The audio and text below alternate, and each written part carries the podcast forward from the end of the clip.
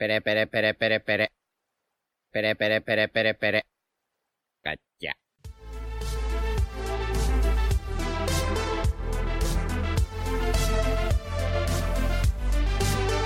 Hola Nakamas y bienvenidos al podcast 99 de Radio Pirata. Y me voy a saltar la estructura inicial de caracolófono que solemos hacer, que siempre presentamos primero a, a la, a la tripulación habitual y luego al invitado. Pero es que las prioridades son las prioridades. Así que me congratula anunciar que tenemos como invitado al caracolófono a la persona más guapa del mundo, a la persona más maja del mundo y al amor de mi vida, Adri Kazam. ¿Cómo estás? Hermano, eh, no me habían dicho algo tan bonito, ni siquiera exparejas que he tenido. Ni- no vale en coña. Espérate que te vea en persona que te voy a comer la polla que tienes. Te lo tomo, ¿eh? Yo lo apunto, no me olvido. Y nada, y los demás, ¿qué tal estáis? Royal, eh, Divan y Yote. Te has soltado. O sea, te- me encanta, me encanta. O sea, estoy, estoy genial. Me, me- me encanta el sudapollismo ya que has tomado desde este inicio. Sí, la verdad que sí. Sí, sí. O sea, es un momento. Eh, Es como si llegamos al capítulo final en el que se va a contar que es el One Piece y Oda empieza con milongas. Pues no, evidentemente la gente lo que quiere es la revelación del One Piece. O sea, tenemos a seguramente la persona más mencionada en este podcast, quitando a los cinco de Radio Pirata, Total, Adri. Kazam. Sí, que, señor. Ya visteis, el Gorosei hizo su movimiento y dije, pues yo más, tío. Había gente diciendo que eras el sexto miembro de Radio Pirata. Sí, sí me sea, lo dicen mucho, ¿por qué? no, no sabes por qué, ¿no? No te vas a No, hacer una sabes. idea. Tengo, tengo fans y me enteré ahora, tío, no entiendo. O sea, Sí, y, y bueno, antes de seguir. eh, Por si alguien no sabe quién es. Claro. ¿Se hace como una introducción suya? Por si alguien no sabe quién es. No, o O sea, el si que no sepa si- quién si es. alguien no sabe quién mm, es, es el primer podcast que escucha. Sí, Que se joda, ¿no? claro. Bien. Eh, bueno, la cuestión, que estamos la tripulación habitual porque falta Diego y ha pasado una cosa muy graciosa. Y es que ahora mismo no sabemos si Diego está dormido o muerto. Porque en teoría Diego tenía que venir a grabar, pero no ha venido. Eh, entonces no responde al WhatsApp, no responde a las llamadas y de verdad que no sabemos si está dormido o muerto. Literalmente. Así que ya veremos qué pasa con Diego. Y, y de hecho por eso estoy presentando yo, a última hora. Así que nada, a ver, antes de, de comenzar con cositas, Iván, tú querías decir un par de cosas, ¿no? Sí, lo que pasa es que es ponerse un poquillo serio. Entonces, bueno, eh, simplemente quería comentar para todo el mundo que tenemos TikTok, ¿vale? Que no lo dijimos en ningún podcast y estaría bien pues que la gente que nos siga ahí eh, en TikTok y también, que, que no lo decimos nunca, nunca decimos, sí, sí que decimos al final del programa, tenéis ahí nuestras redes, pero queremos hacer especial mención a que nos sigáis en Instagram, porque nos nos siguen como 2.000 personas solamente, este podcast lo escuchan como 14.000, y nos ayudaría de verdad muchísimo que nos sigas en Instagram. Entonces simplemente quería yo mencionar eso. Que nos sigas en De TikTok hecho, y en Instagram. Bastante más, ya por, ya por fardar un poquito y por estar orgullosos, nos escuchan más de 20.000 personas semanalmente. Sí. Sí, sí, sí. Bueno, claro, teniendo en cuenta YouTube y Spotify y resto, sí, es verdad. Claro, yo, tomo en cuenta solo YouTube. Así que ya lo sabéis, marcas. Aquí estamos. Claro, exa- exactamente, exactamente. Que, que parece tontería, pero luego... Que nos den los dineros. Sí, pero nada, lo de, lo de Instagram nos haríais un favor bastante grande si nos seguís ahí, porque, mm, eh, bueno, suele ser de lo que más miran las marcas a la hora de hacer patrocinios y tal, y es que tenemos poquísimos seguidores allí. Así que En nada, comparación si nos con Twitter, que un tenemos poquito, como 10.000 en Twitter o así. No, no, Tenemos 15.000. 15.000 en Twitter y 2.000 en. Instagram. Más que en, en- en YouTube y demás. Pero Sí. bueno, y, y ya no solo por las marcas, sino porque, bueno, también ahora, antes estaban un poco más abandonadas, sobre todo Instagram, pero bueno, ahora que estamos haciendo TikToks y demás y al final se suben los Reels, pues Sí. podéis ver, si os Y- perdéis algún podcast o algún directo, pues tenéis ahí los clips más importantes, digamos. Y además también de que parece una tontería, pero ya no solo en Instagram, en Twitter también, pero avisamos mucho de las novedades cuando hacemos directo, a qué hora, si hay algún cambio, alguna semana que por algún problema el podcast se sube más tarde, todo eso lo anunciamos por redes sociales, en Instagram y en Twitter. Así que si queréis estar al día de todo lo que vaya pasando, pues la verdad que sí que, o sea, os beneficia también seguirnos, joder. No es un capricho nuestro. Pues nada, a todo el mundo a seguirnos en redes y decirlo a vuestra familia, por favor, que nos sigan también, porque al fin y al cabo lo que cuenta es el número para, para Claro. las marcas. No nos la pela que les interese lo que subimos o no. A vuestra Eh, abuela, hacedlo- tiene Instagram, que nos siga también. Hacedlo abuelas por no, Diego, hacedlo No, por Diego. abuelas lo no, eh. a mu- Abuela, De hecho- capaz. De hecho, podemos, podemos poner un reto y es el primer seguidor que consiga que su abuela, que tenga Instagram, nos hable por MD, Royal le regala una suscripción. Se lo está pensando, ¿eh? No, La, la gente Se lo lo está está viendo pensando, sí. porque no, porque no ponemos cámaras, pero nosotros que estamos viendo Royal se lo está pensando. Está poniendo la cara Claro. de, de, "Mm, interesante. Pues lo hago oficial. Queda, queda iniciada la gran era de las abuelas. Vale, y no vale que sean cuentas que se han creado el, el 5 de febrero de, de 2023, ¿vale? Eso para, para avisar, porque entonces olería mal. Y Como las bueno, abuelas. sí, antes de ya entrar en materia con. antes de entrar en materia con, con el podcast de, de mi queridísimo Adri Kazam, Carlos. ¿Cómo está Carlos esta semana? Eh, bueno, pues esta semana, claro, la semana pasada no hicimos Carlos, pero es que la semana pasada Jaume contó una de sus mejores anécdotas, y mira que hay competencia. Entonces los comentarios del vídeo han sido tan buenos que este, o sea, esta semana no va a ser Carlos, sino que va a ser los Carlos. Va a haber unos cuantos comentarios. Ca- Carlos San Así Carlos. que, así que nada, empiezo yo mismo. Perfecto. ¿Cuál, cuál es tu Carlos de la semana, Royal? Cuéntanos. Vale, pues eh, el... voy a empezar seguramente por el mejor, pero me da igual.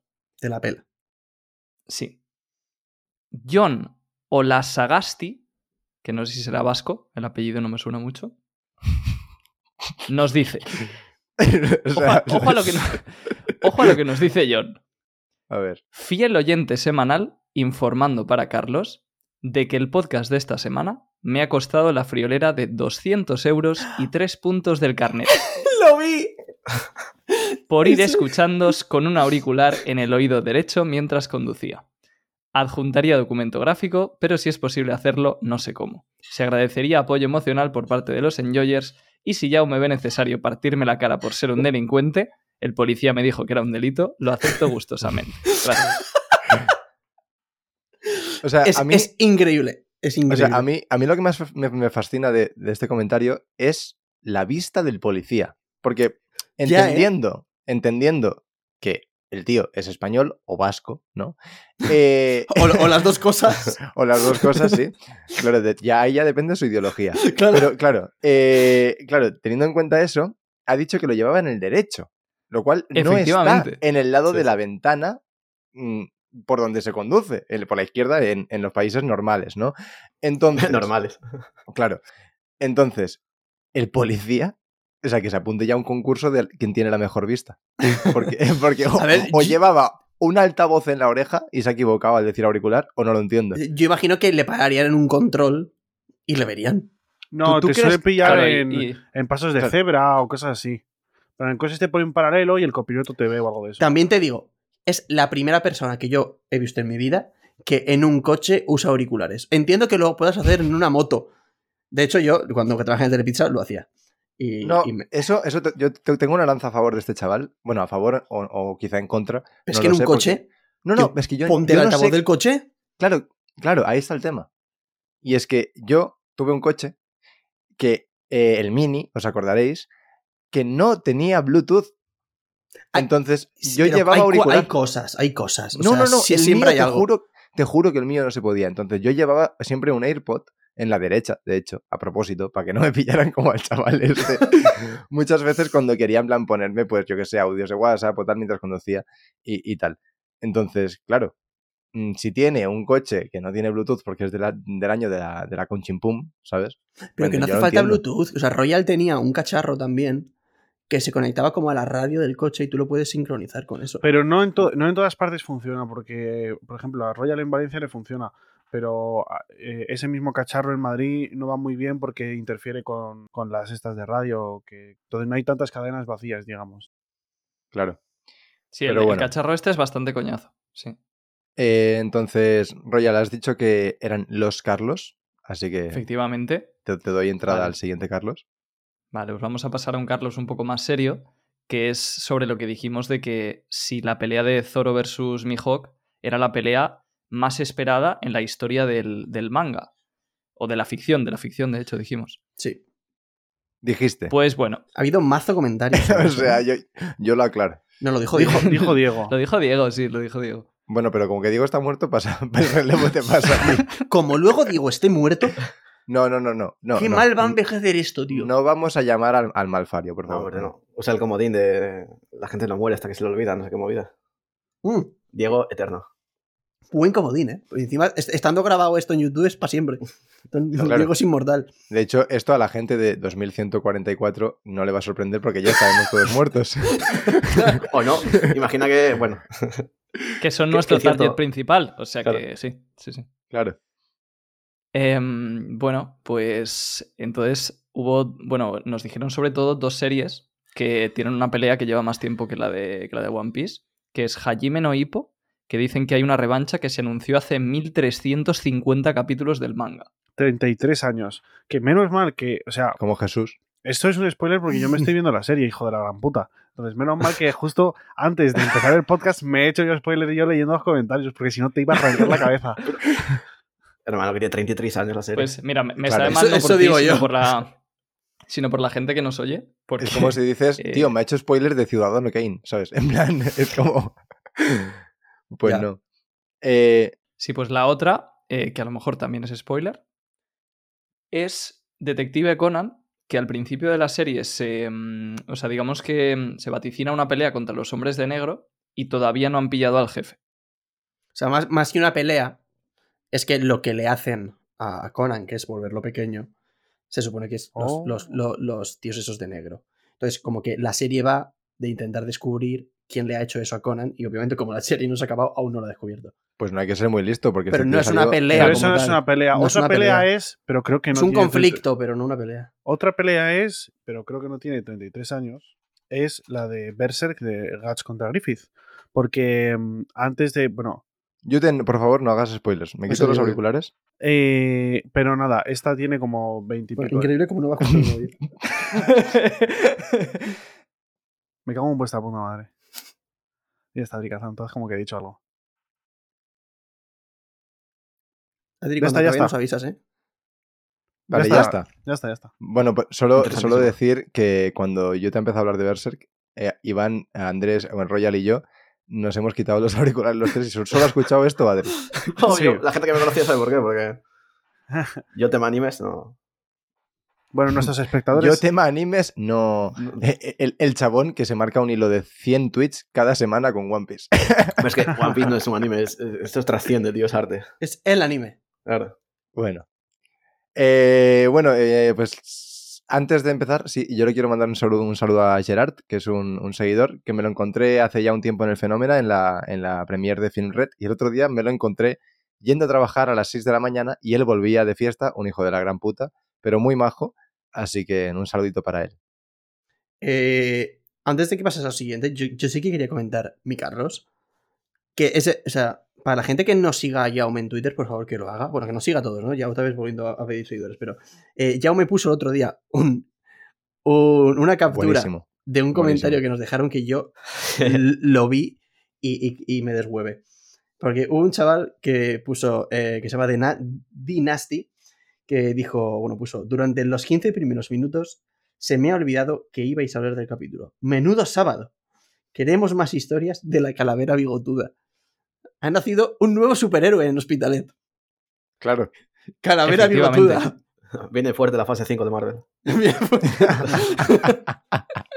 Y, y en línea con esto, yo tenía otro Carlos más, que es de Huella Sansan, de hace 15 horas, que dice: Los delincuentes del Hospitalet al ver la actuación de Jaume. El enemigo final hace su movimiento.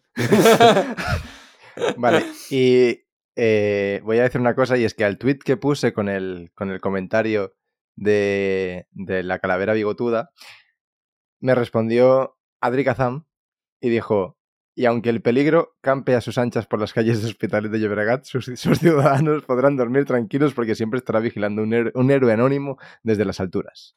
La calavera bigotuda. y, y ya he cumplido una cosa que me habían retado en Twitter, que era mencionar a Adri Kazam cuando está Adri Kazam en el podcast. ¡Ojo! ¡Vamos! Sí, señor. La gente creía que era imposible, pero no lo era. Venga, Y chuparlo todo. encima lo he hilado perfecto, o sea, de verdad. Increíble. Bueno, y ahora sí, antes de empezar, se viene lo gordo, lo gordo, gordo, algo Gordo, gordo, bastante eh. chulo. Es gordo, Muy eh. gordo, ¿eh? Eh, Muy pero gordo. Má- pero más gordo, gordo, que eh. falete. es Sí, muy sí. gordo, sí, sí. Así que... Venga, Iván, que sé que te hace ilusión. Dilo tú, ¿Lo digo yo? dilo tú. Pues nada, que sepáis, todos aquellos que nos estéis escuchando ahora mismo, que ya, ahora mismo, ya, ya, ya, está la fecha confirmada de la segunda edición del Nakama Fest. La fecha confirmada de cuándo va a ser y la fecha confirmada de cuándo salen las entradas. La fecha. ¡Let's go! Eso es, eso es. Un aplauso, un aplauso. ¡Vamos! Así que eh, la segunda edición será del 18 al 20 de agosto y las entradas saldrán el 4 de marzo. Eh, mm, haremos un directo en el que presentaremos la segunda edición de la Cama Fair. Más adelante diremos dónde va a ser el directo, en qué canal, si en el de Quinto o en el nuestro, eh, si en. si a qué hora lo haremos y tal. Pero vamos, que la- las fechas están ya confirmadísimas. Así que muy atentos todos al 4 de marzo. Sí, y, y bueno, os podemos decir también, yo creo, dos cositas, que la calidad del evento va a ser superior a la del año pasado en muchos aspectos, y además que tenemos un nuevo organizador. Bueno, Esto se revela en ese teaser en el que se anuncia la fecha y tal, y ese nuevo organizador es Arthur, también conocido como de Librario Fojara, que, que bueno, que, que estará presente en el evento y también nos va a ayudar a- a preparar cosas. O sea, me veo, estoy convencido, por estadística, estoy convencido de que al menos una persona que no tenía pensado venir va a venir solo para verle la puta cara a Arthur.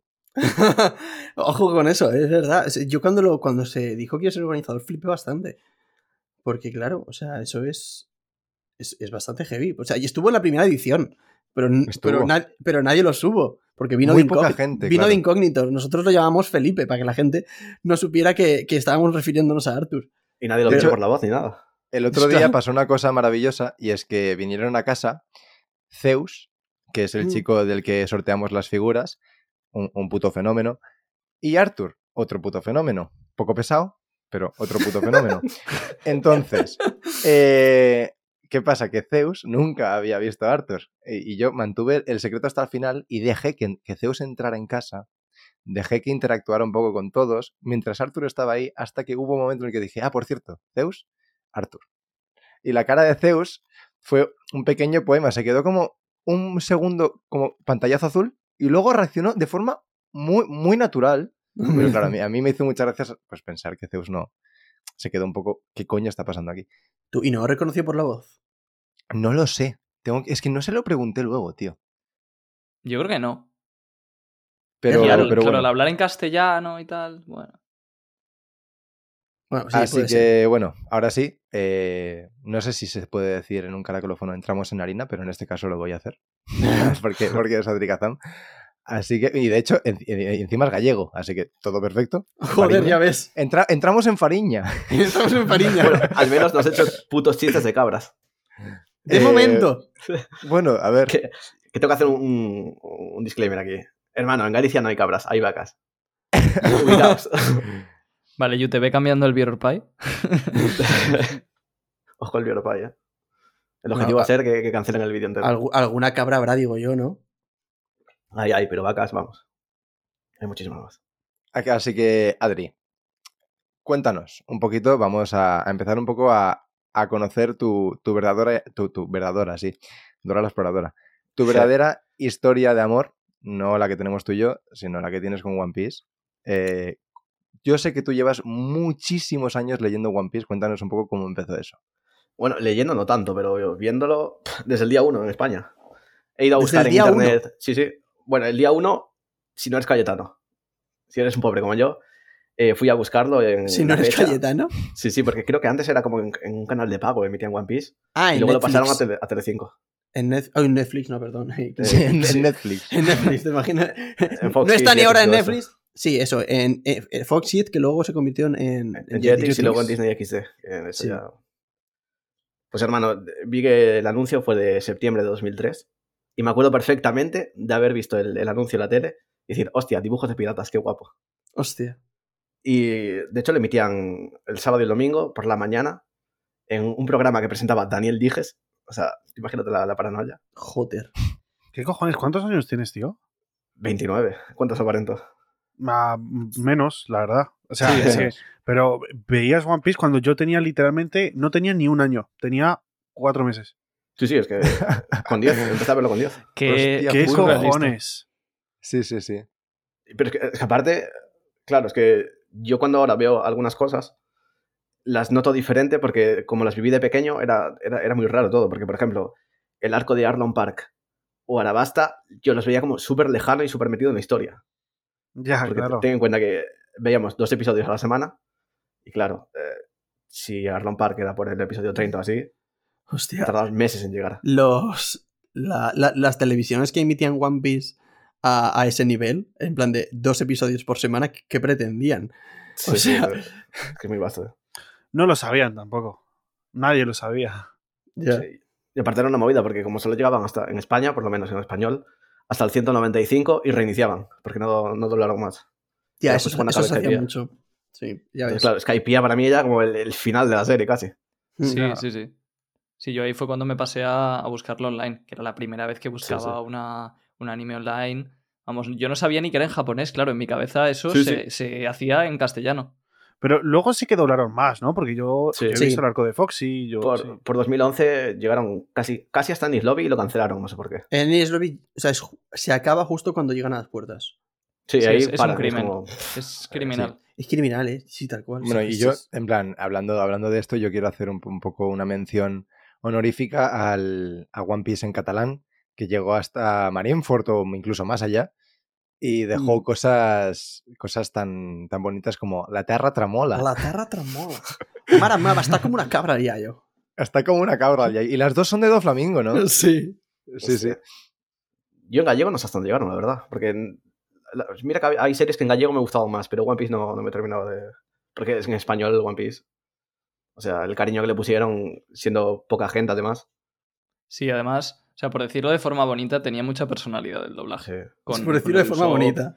Con lo de Usopp y lo de. Luffy. Cuando habla de O sea, yo- en, yo- en Mira, yo cuando, cuando veía One Piece de pequeño, teorizaba sobre los ataques de Luffy pensando en posibles rimas que iban a hacer. Claro, para mí eso era la versión polla. original. ¿sabes? Te lo juro, te lo juro.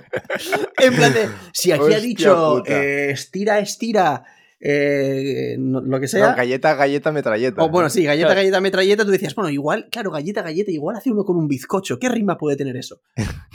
O sea, yo pensaba partes del cuerpo de Luffy y pensaba posibles rimas con eso. Sí, sí. Joder. Hostia puta. Pero Bueno, bueno. y eh, ahora que habéis mencionado lo de, lo de Usopp, una cosa de la que me, me enteré hace poco, y es que, claro, Usopp, eh, que, se- que sea un musulmán, no, no es canon, aunque se esforzaron mucho eh, en ello en, en el doblaje en castellano de One Piece, no, no es musulmán, pero tenemos un musulmán en One Piece, uno de verdad, Sí.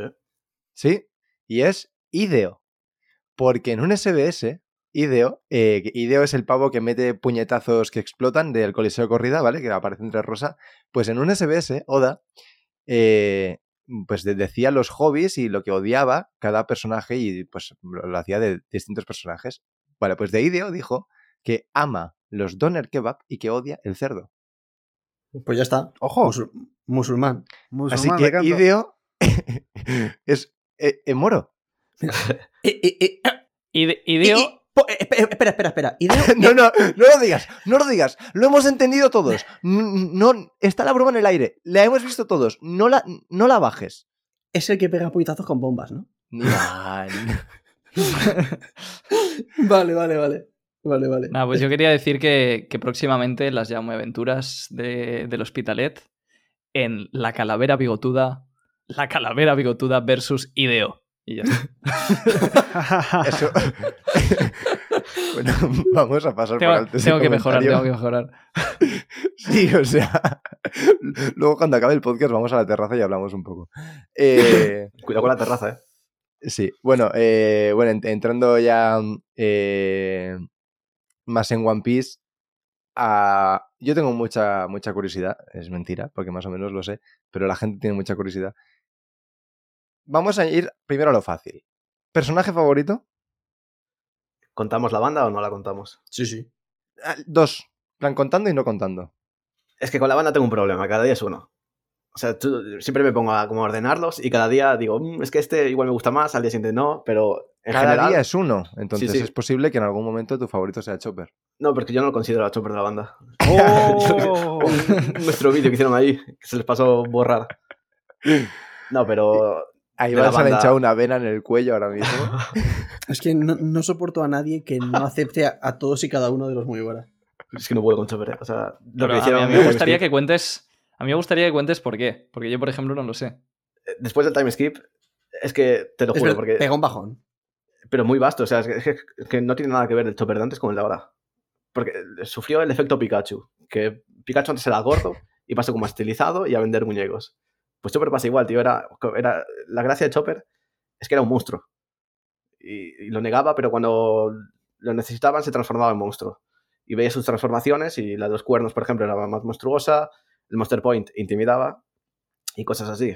Llega el time skip y el, el de los cuernos te lo estilizan. Chopper pasa a ser un cabezón con gorra muy, muy, muy, muy infantil. El Monster Point empieza a hacer gilipolleces y fue como, no. No me, no me mola Sí, nada es así. eh. Hasta el Monster Point es como un mono después del Sí, sí. time skip. Cuando lo, cuando lo sacan, la dice a Yojin, que parece que, que va a ser lo de siempre, y se pone como a bailar. Y digo, "Pff, no. Y siguiendo con Chopper, eh, me gustaría saber tu opinión. ¿Tú crees que Chopper, así como ahora domina el Monster Point, si se come, si tiene una sobredosis de Rumble Ball como era pre-time skip, que ahora ya como que se ha hecho tolerante y lo, y lo, y lo controla, si ahora tiene una sobredosis de, de Rumble Ball, ¿crees que habría una nueva forma monstruosa? ¿O ya el pick es el Monster Point y ya está? Es que yo viendo lo de que le cambiaron las Rumble Balls como para mejorarlas, pero que no sale mal, yo creo que ya el siguiente Ya, paso ¿no? será mejorarla bien y ahí se queda. Vale. Aparte que siempre, para- siempre creí que el Monster Point era como el despertar forzado de Chopper, entonces pues... Exactamente. Bueno, ¿y personaje no Mugiwara favorito? Eh, la Y Bueno, que de hecho palabra- no, no- no has dicho, no has dicho el, el- el- el- No te has mojado con un Mugiwara. no, con el, con el Mugiwara suele ser Sanji. Pero claro, luego veo a Luffy y digo es que Luffy. Ah, Luego veo a Zoro y digo es que Zoro. Veo Claro, a Frank y que- a Robin y digo, De- de- debería haber como una, una triple sección, ¿no? La de Mugiwara favorito. En plan, Luffy, Mugiwara favorito, que no sea Luffy. En plan, uno, otro Mugiwara y Mugiwara, en plan, y, y, bueno, me he dicho Mugiwara todo el rato, pero me estaba equivocando. Y personaje favorito, ya, ni Luffy, ni, y obvi- obvi- obviamente ni Mugiwara. Y ahí ya entraría, ¿quién? sí, que decir también que soy muy de Frank y de Robin, tío. Y me duele lo de Frankie porque es el, como el menos querido de todos. O sea, siempre Yo las diría, encuestas- yo diría que es Brook. ¿eh? Hmm, pero también por el diseño un poco, yo creo, ¿eh? Porque Sí, le pasa eso- un poco como a Chopper. Sí, pero es que en las encuestas de popularidad, Frankie siempre queda muy, muy mal. O sea, quedó el último de los muy buenas. Es que a mí me parece que es de los peores de los Mugiwara también. A mí es que Frankie. O sea, yo en cuanto No, lo vi en que- a- amo, amo a Frankie. O sea, a ver, pero yo es que amo a todos Mugiwara. Pero lo amo, o sea, me encanta Frankie. Pero. eh, Es que las comparaciones son odiosas, quiero decir. No, pero es que el time Frankie, hecho pero mucho el daño. resto me gusta un poquito más, ya está, simplemente. El time Sí, skip sí. le ha hecho mucho daño y tampoco ha tenido un su momento. Tuvo Bueno, una pelea creas, con Mr. Pink, pero tampoco ha tenido en su momento. Brooke, o sea, este- estamos hablando de que Brooke se enfrentó cara a cara a Big Mom. Y luego encima, eh, luego como que la consigue echar del barco para que puedan escapar de Cake y tal, porque ataca a Zeus. Entonces, Brooke ha tenido sus, sus destellos, ¿no? Y sus momentos. Pero Frankie, más allá de la batalla con Mr. Pink y poner una, poner una moto en la cara a Big Mom, Es Ah, que eso es momento- increíble. Cuando, cuando Sí, se encara pero- contra, con Big Mom, tío. Que le dice Ah. a Nami, Nami. habla peor de Big Mom que de, que, de, que, de, que bien de Frankie. Y luego la pelea de Wano es bastante olvidable. Sí, No, eso va- o sea, no tiene ninguna habilidad nueva ni, ni es original ni nada. O sea, pero yo creo que no es de mérito de Frankie que esté tan abajo, sino más mérito del resto de, de- de tripulantes. O sea, me parece Sí, que Frankie es un personaje de la hostia. pierde. No, pero es que es verdad. que es que me, me parecen muy buenos todos los personajes de la banda. Y Frankie me parece muy bueno, pero simplemente los dos son un poco mejores. Aún así, no me parece el peor. ¿eh? Yo pondría a Chopper y a, y a Brook por debajo. Yo pondría Sí. a Chopper, a Brook no. Yo sí. Si yo si quitas a Chopper, el que menos me gusta quizás es Brook. Sí, Porque yo igual. Llega Sí. tarde, poco, hace poco, no sé. Yo también. Y bueno, y no. Y sus no gas Mugiwara? tampoco son demasiado graciosos. No, no Mugiwara. Eh... Tenemos a, a nuestro querido Yamato. Nah, pero nah, de nah. favorito, favorito, es que puede ser o Shanks o Doflamingo. Boa Hancock también, soy muy de Boa Hancock. Boba. Y- ¿En serio? Sí, sí, Boa. Desde el minuto uno. Boa, con el, el tema de que fue esclava y todo lo que trajo. ¿Cómo va a ser desde el minuto uno? El minuto uno es meter una pata a un gato. Y mira O sea, que tengo gatos, ¿eh? Pero, Dime desde el minuto dos. Pero desde el minuto uno. pero es que aparte, no sé, o sea, es que- que Boa, tío, trajo cosas muy guapas. Ah, sí, Bo- Boa es la polla. Y ahora con el tema del, del Serafín, qué ganas tengo de que, Ya ves. de, de que se enfrenten el Serafín y Boa. Claro, Yo o no, sea, no sé Boa- si se enfrentarán, ¿eh? Igual que se vean. Yo haría que se enfrentasen, porque es que ten en cuenta que Boa eh, se ve a sí mismo de niña y es como que le están quitando la infancia a una niña cuando también se la quitaron a ella. Claro, pero ella no va a ir en contra de, de- de- de ese, de ese Serafín, irá en contra de, quien lo ha creado o del gobierno o tal, pero se me haría raro justo Sí, por eso que pelease contra ella misma. Es que yo creo que al final que la pelea contra los serafines va a ser como pelear para liberarlos. Porque ahora que va el Gorosei, yo creo que los van a secuestrar Sí, sí, sí, puede ser, puede ser. Y se van a dar de hostias hasta que los liberen y ya sea al final feliz de siempre. O sea, lo, que- lo que voy a decir es una tontería, porque evidentemente la serie está escrita de esta manera y no hay otra forma de escribirla, ¿no? Eh, pero, coño, qué distinto sería One Piece sin Boa Hancock por todo lo que pasa en ese momento pre-pre-time skip, ¿sabes? Vamos, Más que cuanto más lo pienso es que, buah, tío. Lo, lo que se le ocurre en Impel Down, en Marineford, Sí. eh, el tema de su, su pasado que me parece la hostia, con Fisher Tiger. Hmm. Sí, sí. A mí me parece curioso que es un personaje, creo, mucho más popular en Japón que fuera de Japón. Fuera de Japón, por ejemplo, yo casi nunca oigo a gente decir que es su favorito. Y en cambio, en Japón, siempre me sorprendía en las encuestas de popularidad porque estaba Hancock eh, en Sí, el sí. top 10 Sí. sin, Que- sin fallar. También en, Japón, séptima, ¿eh? O sea, también en Japón son unos pajas de cuidado. ¿eh? Sí, sí. Eso es lo, es lo que me jode, que a Hancock la valoran o como eh, los pajeros o la, la reducen a ser la simp de Luffy. Y es como, no, tío. Hmm. Si rascas ahí, o sea, la persona de Boa y porque es así y todo lo que pasó. Y bueno, ahora que eh, so- solo había que ver que la gente pensaba que Kobe iba a derrotar a, a Boa. Y yo decía, Eso- Boa le eso mete una patada a Kobe y lo manda con Saturno a orbitar alrededor de la Tierra. Sí, sí, sí. Y bueno, luego ya cuando se reveló la recompensa, Sí, la gente se cayó un poco. Sí. sí. yo me parece ¿Cuál es la recompensa? 1.600 millones por ahí. Bueno, 1.600 y el, un número raro que se da por poner ahora. Que antes que- Vale, como vale. que cerraba más, más exactas las recompensas y ahora te pone como igual 1.600 más 90. Más que Zoro, ¿no? Sí, Sí, sí, sí, más que Zoro, porque Zoro son 1100, ¿no? 1111 o así. Sí, 1.000 entonces. Buah. Y bueno, siguiendo con el tema de fav- favoritismos, literalmente. eh, ar- ¿Arco favorito? ¿Cuál es tu arco Hombre, favorito? Water 7. Pero, Pero, tengo que añadir Water que 7 con cuando hablo- Lobby, Sí, sí, yo cuando hablo de Water 7 es Water 7 en Lobby y la vuelta. Porque eso de Vale. separar, tan, o sea, Bien, diseccionar bien. tantos arcos, bien no le, no, no le veo sentido. Porque tú en Lobby, por separado, no tiene sentido. Son peleas y ya está. Claro. Entonces, Enies Sí. Lobby tiene que ir acompañado de Water 7. Es como igual que yo, como, Haya como y Skypiea. Claro. Haya y Skypiea también las junto. Porque Skypiea no tiene sentido sin Haya. A ver, es que realmente es el mismo arco argumental, por así decirlo. O sea, Sí. es el mismo conflicto todo el rato. Entonces, es verdad que son dos zonas diferentes, pero a nivel argumental es, es un arco. Claro, claro, es que, por Sí, ejemplo, pero Wano es- y Onigashima no se separan. Exacto. Y es lo Pues mismo. eso es, Exacto, curioso porque a veces da la sensación de que separemos por arcos simplemente islas. Y- Sí, sí, es verdad, y es verdad. no. Sí, sí. Pero es que más, eso- que más que el arco de, de Water 7, es verdad que es que también a cada arco le ponemos el nombre de la isla, por eso a veces eh, es un poco confuso. Pero yo diría que es el arco del rescate de Robin, en general. Sí. Sí, Que- exactamente. Yo creo que la confusión viene porque se le pone el nombre de la isla y entonces no sabes cuál poner. Hmm. Sí. Hace no mucho se. eh, justo, de hecho, fue cuando lo hablábamos en un podcast con Arthur, creo, y como al día siguiente Salió, ya hay sí. una, un catálogo oficial de sagas y arcos en, en One Piece. Sí, ya lo hay. Lo que pasa que en- supongo que en- sobre todo en Occidente nos la, no- Mm. nos la va a pelar todo muchísimo y todo van a ser arcos y el nombre de la isla. Sí. Pero Esto con, con Josepe cuando, cuando vino también hablamos sobre Impel Down y, y, y Marineford, que al fin también es el, es el arco del rescate de Ace. Claro, claro. Pare- lo lo Sí. contamos como dos arcos, porque son dos, dos localizaciones diferentes, pero realmente es el mismo arco argumental. Eso Es es. que aparte van completamente. súper conectados uno al otro. Sí, es lo mismo. No es como que normalmente cuando acaba un arco bien, es como que se cierra esa historia. O sea, Claro, es que- es que a la es- general, es- pero Continúa totalmente, o sea, es que no, hay, Claro. no hay ningún punto en el que acabe el arco y diga, ah, nue- nueva isla. No, o sea, salen de, de Impel Down y nada más salen ya conecta con Marineford. Sí, sí, te ponen lo de Ace ya saliendo el patíbulo y ya capítulos después aparece Luffy. Pero por eso mismo que... Pero es que Water 7, tío. Es que Mm. entre que me trae súper buenos recuerdos, porque fue cuando volví a ver la serie. De esto que decíais antes, de acordarte otra vez de ella. Porque como en España solo se dobló hasta el 195, yo llegué a un punto que me olvidé de One Piece. Y luego, en segundo de bachillerato, estaba yo en 2000, 2010 o por ahí, no me acuerdo. Mi hermano se compró un juego de One Piece en la Wii, el Unlimited Cruise 2, que era la polla. Y dije, coño, One Piece, ¿qué habrá sido de esta serie? Y me puse otra vez a verla. Y se me, y se me encendió la bombilla de verla en internet.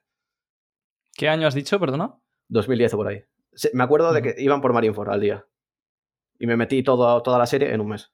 Madre mía, tú. Pues nada mal, sí, sí. Sí, A mí, el, yo el juego ese de Unlimited Cruise, no sé si lo jugaste luego tú. eh, Yo lo tenía en la DS y también me encantó. A día de hoy creo que Sí. sigue siendo el juego de One Piece con el que mejor me lo he pasado. Sí, es que totalmente. Es que- y aparte fue curioso porque, claro, en la, en la banda salían Frank y Brook. Y yo veía a un tío robotizado, súper bizarro, y a un esqueleto y dije, nah, estos personajes son inventados del juego. Yo en plan, porque yo Sí, llegaba hasta Robin. Sí, sí. Y luego, no, Hostia, luego de vi hecho, que... Esto me recuerda revés. que en el, en el Pirate Warriors 3, el, claro, ese juego salió cuando, cuando todavía no había terminado Dressrosa. Y claro, y el Sí. juego como que intenta rec- recrear toda la historia de Luffy, ¿no? Hasta Dressrosa, porque no había más. Entonces, eh, se inventan el final de, de Dressrosa, y si no recuerdo mal, que lo digan en los comentarios o lo que sea, si, o, o si os acordáis vosotros, había una especie de combo final de los Mugis con Sabo para Y derrotar a con Lo- Doflamingo. Sí, Sí, sí, sí. sí. Era, sí, era y, y va Barba Negra, creo también, Sí, ¿verdad? sí, sí. A Rosa. Sí, porque los finales de esos juegos siempre son Royal Rumble. En el 4 pasa igual, que es como Guano no había acabado, llega un punto que dicen, nos lo inventamos y metemos a todos los personajes a darse de hostias y ya está. ¿A quién, ¿A quién meten en Guano por curiosidad? Que yo ya no lo a, a no todos. lo o sea, aparece eh, Barba Negra para pelear contra Kaido y Big Mom. Luego aparece La Smoker gran con flota Tashigi. también, ¿no? Sí, sí, también. Smoker y Tashigi dicen, bueno, como hay muchos piratas, vamos a tener. Pero eso con, con cinemáticas. Sí, sí, todo, todo. O sea, Ojo, sí, es- tengo curiosidad por verlo, eh. sí. Al menos, como bueno, fanfic. sí, Co- sí, Como fanfic puede estar guapo. sin un juego. Ay, que me es- suena que. me suena que Carroll le hace un ataque a Caído, ¿verdad? Sí, creo que sí, también. Ojo, eh. Ya, Ujú. ya, definitivamente lo quiero ver. Típicos combos raros que hacen todos contra el, el malo. Y dices tú, bueno, igual lo estáis fumando aquí. Madre mía. Pero bueno, total. Como es un juego muy palomitero de machacar botones, pues dices, pues, Sí, literal. fanservice, me la, me la pela. Bueno. Y ya, eh, una cosa que te quiero preguntar es. O sea, tú eres un gran, gran fan de One Piece, ¿no? Pero también es cierto que eh, no se te puede poner mucho la etiqueta de fanboy porque cuando, cuando hay que ir a cuchillo, eres Sí. el primero que lleva el cuchillo, el hacha y sí, todo. sí, me la pela. Entonces, me gustaría que comentaras un poquito eh, las cosas que menos te gustan de One Piece y quizá algunas cosas que, te gustarían que sean o hubiesen sido diferentes en la obra. Eh, es que, ¿qué cambiaría, por ejemplo? Eh, siempre dije, una cosa que cambiaría es el time skip de Sanji. O sea, intentaron hacer típico humor japonés, y me pareció súper rancio de cojones. Y me hubiese gustado más que, yo que sé, en modo homenaje a Bon Clay, Sanji metiese cosas de lo, de lo Kama Kenpo. Pero no, pues Hostias. ponen ahí a, a Sanji haciendo el gilipollas y digo, bueno, ves a Robin con los revolucionarios, a Zoro con Mihawk, Frank en el laboratorio Vegapunk y a Sanji haciendo el por ahí. Claro, o sea, realmente es, es una cosa que yo nunca me había planteado y es el hecho de que es cierto que Sanji lo que más aprende, ¿no? O sea, eh, corregidme si me equivoco porque no lo recuerdo muy bien, pero lo aprende eh, o mejora en el time skip huyendo de, no colaborando con, ¿no? Es- es- eso es muy curioso. Sí, pero además a, a nivel de. A nivel de combate no mejora tanto. Porque él aprende el. Bueno, aprende a volar con el Geppo y luego Sí. aprende Haki. Pero no aprende. mm, O sea, por ejemplo, yo creo que muchos de nosotros hacíamos teorías, como ha dicho Adri, de que iba a aprender el Okama de Kenpo o alguna técnica especial. Pero realmente Sanji, aparte del Geppo, no aprende ninguna técnica en el time skip, solo las recetas de cocina, Sí. que al final tampoco sirvieron para, para hacerle más fuerte. Es que hubiese molado, tío, que se haga súper colega de Ivankov. A ver, igual justo de Ivankov sí que es colega. Sí, pero es que tal y como lo plantearon de, no sé. O sea, no él nada. huía concretamente de, de los tíos estos que eran más feos que una nevera por detrás. Sí. Eh, y ya está, o sea, se- esa, es como la gracieta. Pero luego, o sea, al final son dos años, yo sí que entiendo que algo de conversación tendría, no se pasaría las 24 horas corriendo. ¿No? Digo Sí. yo, o sea, con más personajes Bueno. que hay allí y tal. Bueno, y de hecho, siguiéndole un poco la, la broma a Oda, hay una cosa muy curiosa, y es que, claro, o sea, Sanji se pasa dos años huyendo de todos los, los Okama que hay ahí en, en el reino Kamabaka, ¿no? Sí. Y, y, claro, luego se va a la isla Gyojin, se vuelve loquísimo. Bastante, bastante horroroso eso, yo creo que todos estamos de acuerdo en, en, en lo pesado que se hace y lo un poco asqueroso que es el tema de Sanji con las sirenas. Casi Pero es que- muere. Claro, Sí. Es que casi muere. Hay una Mm. escena que es la que, el- creo que la que se desangra, que en el anime lo, lo, lo animan como si te estuviesen haciendo una paja y te corres. ¿En serio? Pero con la Hostia, nariz y la sangre. Es, es completamente criminal. eh. menos en mal no- le no, empieza a que no subir. veo el anime. O sea, Le yo empieza- eso lo habré le- visto porque me he visto. le empieza a subir la respiración y empieza. Y así hasta. Y, ¿Es esto simulación de, de orgasmo, Yute? No, pero bueno, de Sanji sí. Vale, pues Y le empieza a Eh, latir el corazón y todo, y todo para apoyarse en las tetas de una sirena. Es No, Vale, es horrible. desagradable de cojones. Fue horroroso, tío. O sea, Sí, me amargó es el- la isla Yojin esa parte. O sea, la isla pues- Yojin es que es un arco que no me gustó nada la primera vez que lo vi. Y la segunda vez que lo vi dije, vale, está guapo. sí, de, de hecho es verdad, que era lo muy hemos hablado pesado ahí sí. Pues en plan, siguiendo con lo, que- lo que decía antes, que claro, la, la- la gracia, si, si es que la tiene, es que Sanji se pasa dos años eh, huyendo de los Okama y luego va a la isla Gyojin, se vuelve loquísimo con las sirenas, pero cuando se desangra por las sirenas, quien le dona sangre son dos Okama. lo cual es, es bastante gracioso.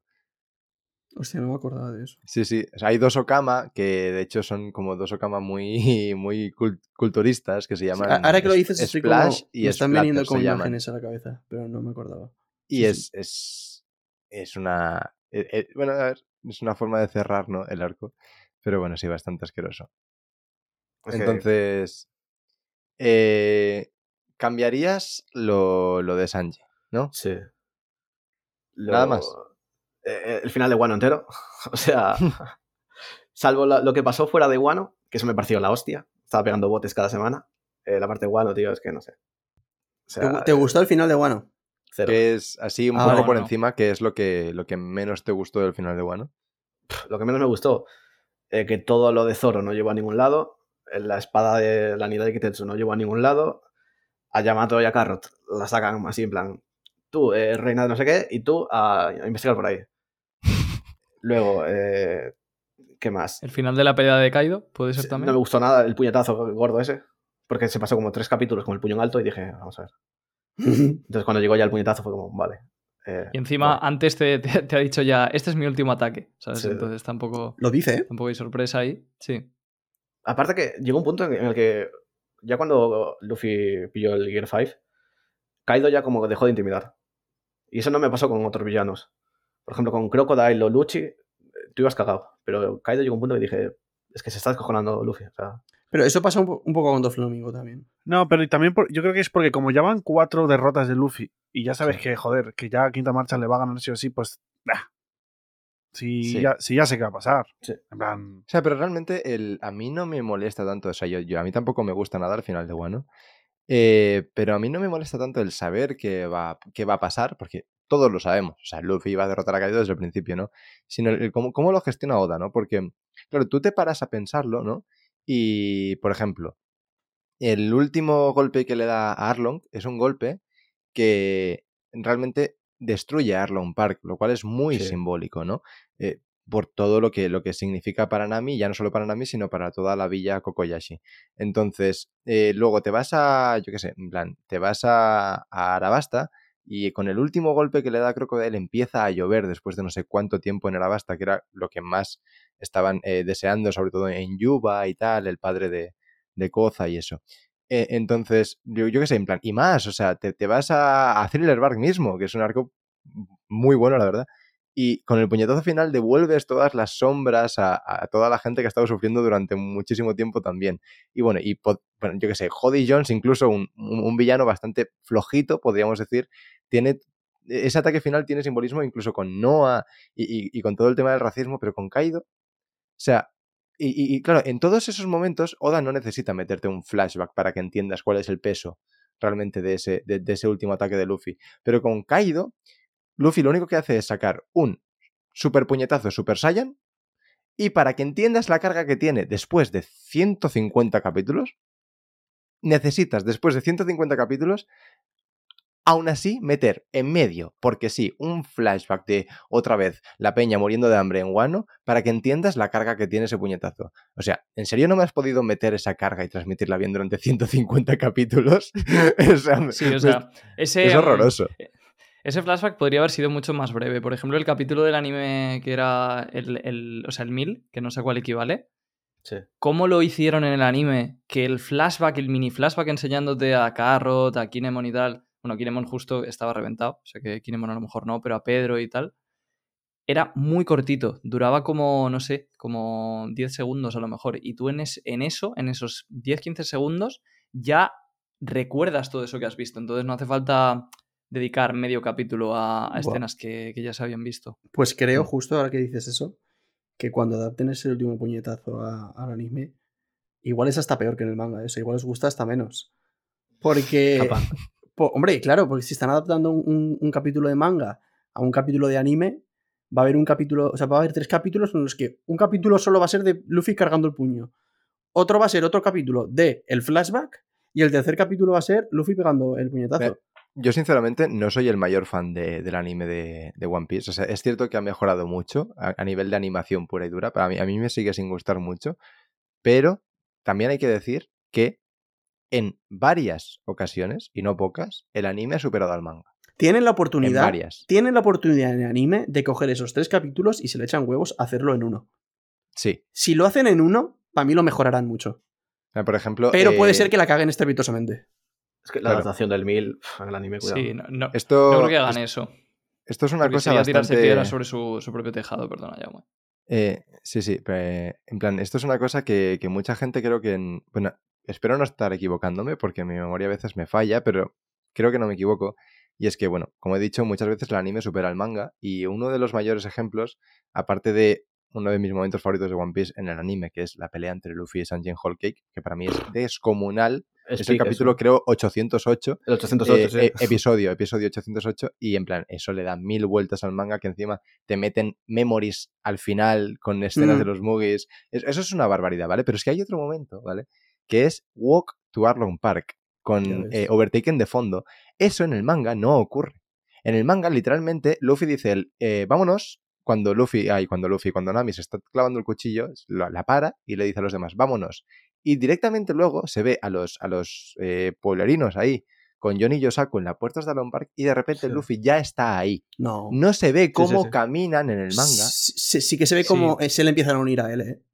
Eh, no, no, digo que, en plan, sí, o sea, yo me refiero a que creo que en el manga, no, creo, ¿eh? O sea, me puedo estar equivocando, ya lo digo pero creo que en el manga A mí, a mí me suena No- también. Sí. no se ve realmente el, el camino hacia Arlong Park. Se ve cómo empieza y, se, y se ve cómo ya están ahí, pero el momento del anime rollo co- con Overtaken, eso en el manga creo que no está. Creo que es en plan mucho más inmediato. Ya, ya se plantan ahí, ¿sabes? Y eso, eso es una. eh, y es una- uno de, de los grandes ejemplos de por qué el anime, si hace las cosas viendo y se dan un poco esas licencias, pueden hacer las cosas mucho mejor, incluso entre comillas, porque va por gustos, arreglar el manga, ¿sabes? Sí, sí. Eh, Tiene razón, Jaume, lo estoy mirando. No me, no me falla la memoria. Y sí que se ve, o sea, se ve como a Luffy comenzando a andar, Sí, Sanji, Usopp eh, y Zoro están como quietos. eh, eh, Usopp se coloca las gafas, Sanji como que se pone a fumar y, y Zoro hace como- como que coge la espada y ya está. Y la siguiente escena es Nami- luego sale Nami llorando y ya lo siguiente los pueblerinos en la puerta. Es verdad que no salen claro, caminando. claro, no se ve el momento overtaken. Y eso es No. increíble. Y de hecho, en plan, esto, esto ya es freestyle puro y duro, pero lo tengo que decir. Uno de mis momentos favoritos del anime, no del manga, de One Piece, es eh, cuando suben por la knock up stream de hacia Skypiea. Ese momento en el anime es descomunal. El, el poder y la fuerza que cobra Nami como personaje ahí, que ponen We Are cuando están volando y lo consiguen, cómo transmiten todo lo que está ocurriendo. En el manga eso es muchísimo más pobre que en el anime.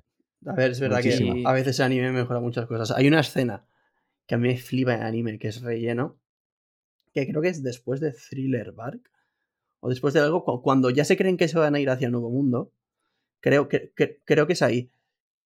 Que hay una escena en la que están como todos en el barco haciendo cositas y Brooke se pone a tocar el saque de Binks con el violín.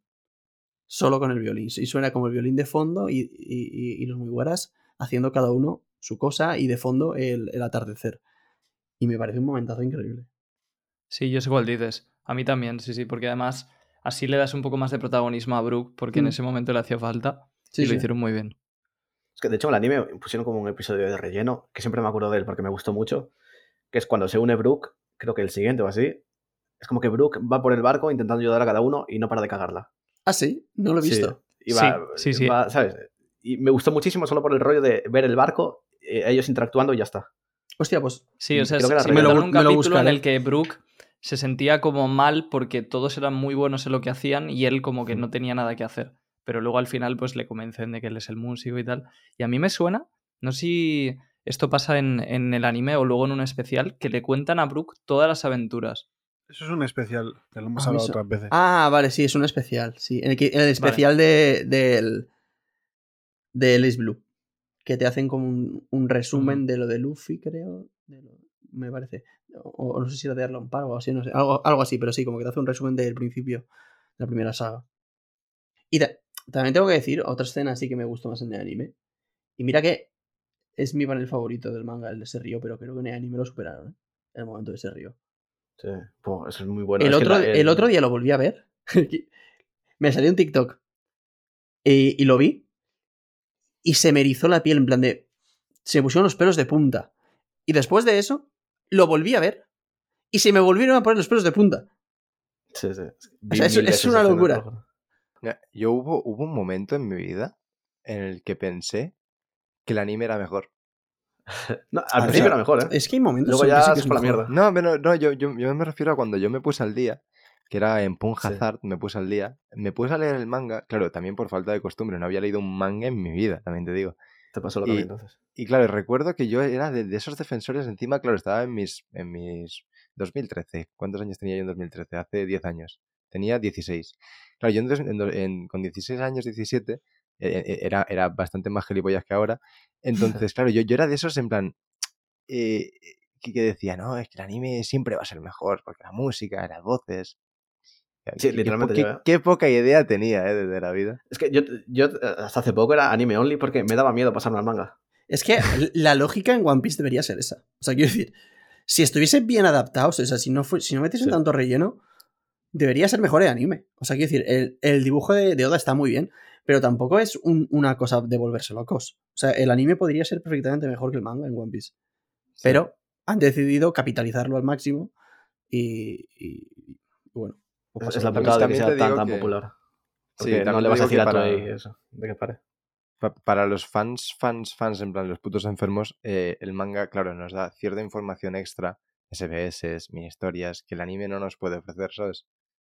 Claro, pero, hecho, eso- pero es por, por cómo está pensado y por cómo est- conforme está hecho, pero se podía haber hecho O sea, mejor. yo estoy convencido, en plan, eh, en mi cabeza estoy convencido de que si ahora mismo pudieran volver atrás los que empezaron el anime de One Piece, ya sabiendo todo lo que ocurre 25 años después, yo creo que en plan, no solo lo harían mejor, sino que encima los rellenos serían mejores. Meterían mini- las mini historias, las harían relleno. Y cosas A, así. a mí ¿sabes? no me extrañaría nada que lo acaben haciendo ¿eh? cuando acabe One Piece. Ojalá. Porque al- le- Al final es, joder, es la gallina de los huevos de oro de Toei, yo creo. Entonces, mm, cuando acabe, va a haber ahí un dinero que van a dejar de generar. Entonces, yo creo que en algún momento van a decir, oye, que One Piece siempre nos ha funcionado. Y si lo volvemos a hacer un remake desde el principio, con una buena animación, con tal. Si, fues- si fuesen inteligentes, deberían hacerlo. Más ¿Se ha hecho algo parecido con otras series? Con Dragon Ball. Con Dragon Ball sí me suena que hicieron algo así. Dragon Ball Kai. eh, cogieron y empezaron a hacer Dragon Ball desde el principio. Y con Oliver y Benji creo que también ha habido algún remake. Bueno, ¿Y, y, ha funcionado bien lo del Kai? con Hunter x Hunter. No, sé si ha funcionado bien o no. No, el Pero- Kai es pocho porque encima lo censuraron bastante. Pero el de Hunter x Hunter es buen ejemplo que funcionó muy bien. Mm, Por ejemplo. Sí. hecho, es la versión que ve todo el mundo. Sí, sí. Es que tú imagínate ya que, que Eh, vuelven a hacer One Piece bien hecho. creo que han hecho ahora-. Creo que han hecho ahora una también. Pues que no sé si es remake, si ya había anime antes o no, pero el anime este es que está- lo metieron en Netflix. Trigun. No, no, no, no. Es uno que, que como que el protagonista tiene como una especie de espíritus o no sé qué, que es un, un tipo de anime como muy Ay, vale, sí, sé cuál dices. Eh, pero no me no. sale. Qué rabia, tío. Pero creo, creo que eso es un remake también. Sí, Pero eso es lo que es. Pero, pero hacer un remake de One Piece no vale la pena. Joder, pero, Es no, que- pero precisamente por eso. O sea, por muchos episodios que sean, a Toei le conviene. Cuantos más sean, mejor. Si al final Es que a ver, a ellos yo creo les que genera no- dinero. O sea, yo no tengo ni idea de, de cómo va la economía de, de Toei, la verdad, pero un anime que ya habrá terminado y que ya habrá visto muchísima gente. O sea, ¿tú sabes lo que cuesta hacer un episodio de anime? Imagínate hacer mil y pico. Para una cosa que la gente ya sabe al final y ya ha visto. Yo creo, o sea, no tengo ni idea, ¿eh? Y ojalá lo hagan y les No, funcione y lo sigan haciendo. Pero yo no creo que eso sea rentable. Tú piensas que en Japón también la mayoría de gente lee el manga y aún así ve el capítulo del anime sabiendo lo que va a ocurrir por ver cómo lo adaptarán. Si tú haces una nueva adaptación, la gente lo volvería a ver por ver si lo adaptan bien. Yo, yo no lo tengo tan claro eso. Yo, por ejemplo, bueno. lo vería. Yo lo vería. En- Mm. Encima, ahora que ellos ganan más dinero con tema Crunchyroll y tal, les renta más hacer este tipo de cosas que no sean en televisión. O sea, es decir, antes el One Piece viejo, la gente que lo iba a ver en la tele iba a ser pues uno a la semana Ya ves. y no te vas a ver un capítulo a la semana de un One Piece que ya has visto. Pero si lo subes a Crunchyroll, sí que habría muchísima gente, vamos, estoy convencido yo entre ellos y, y- y muchos de nosotros, que nos suscribiríamos a Crunchyroll para ver el One Piece bien hecho. O sea que, que le renta más hacerlo ahora. Sí, yo creo que sí. O sea, al final, eh, justo en Toei se ha, se ha demostrado que hay, hay ti- justo, justo los animes que tienen son como muy de nostalgia. Dragon Ball eh, estuvo muchísimos años sin sacar nada, hicieron un poco super. También para sacar pasta, porque, porque veían que, que es una cosa que tiene tirón y que, que tiene mucha nostalgia, sacaron pasta. De Digimon, hace un par de años, volvieron a hacer una temporada con los, con los protagonistas originales.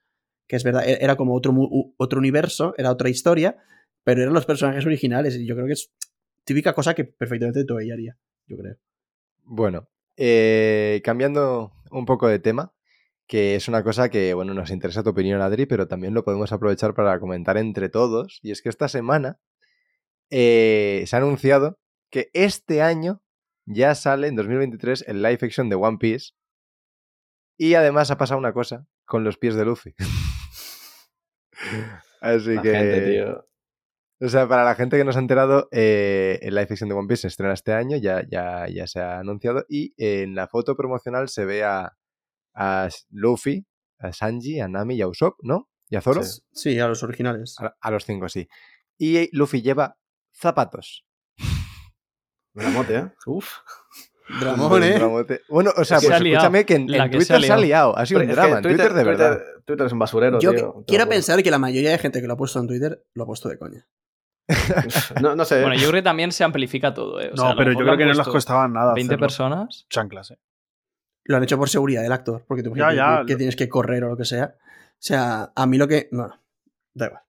Pero es que el tema de Yo la lo primero que pensé. Lo primero que pensé es lo mismo que tú, Yute. Dije, joder, ¿por qué no le han puesto chanclas y yo que sé, han hecho cualquier cosa? Eh, ponerle pegamento al pie para que sea más seguro, lo que sea.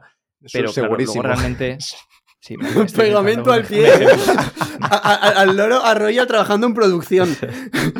¿Y si ponemos Sí. pegamento al pie? Silicona. Yo, de hecho, sí, cogería la cola más fuerte y. Em, no, pero, joder, ¿por qué no han hecho algo para conseguir que vaya con chanclas? Pero al final, o sea, si tú confías un poco en el equipo de producción, dices, joder, pues si no lo han hecho, será por algo. Entonces, yo creo que como no tengamos esa actitud para muchas cosas a partir de ahora, eh, esto va a ser un dramón con, con, vamos, con todo. O sea, yo creo que, en plan, lo de las chanclas, pues bueno, es pasable. Porque, pero pasable porque va a haber más cosas que criticar que unas chanclas, ¿sabes? Que se hayan puesto o no.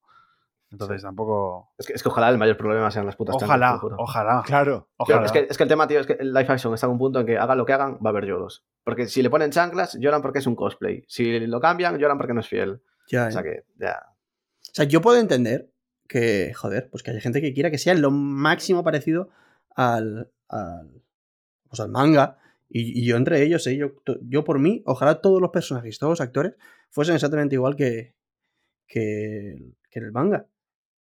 Pero también hay ciertas licencias. Y sí, es que aunque no fuese por tema de seguridad, si fuese por tema de que es más sencillo grabar o cualquier cosa así, que es que al final hay que entender que es una adaptación.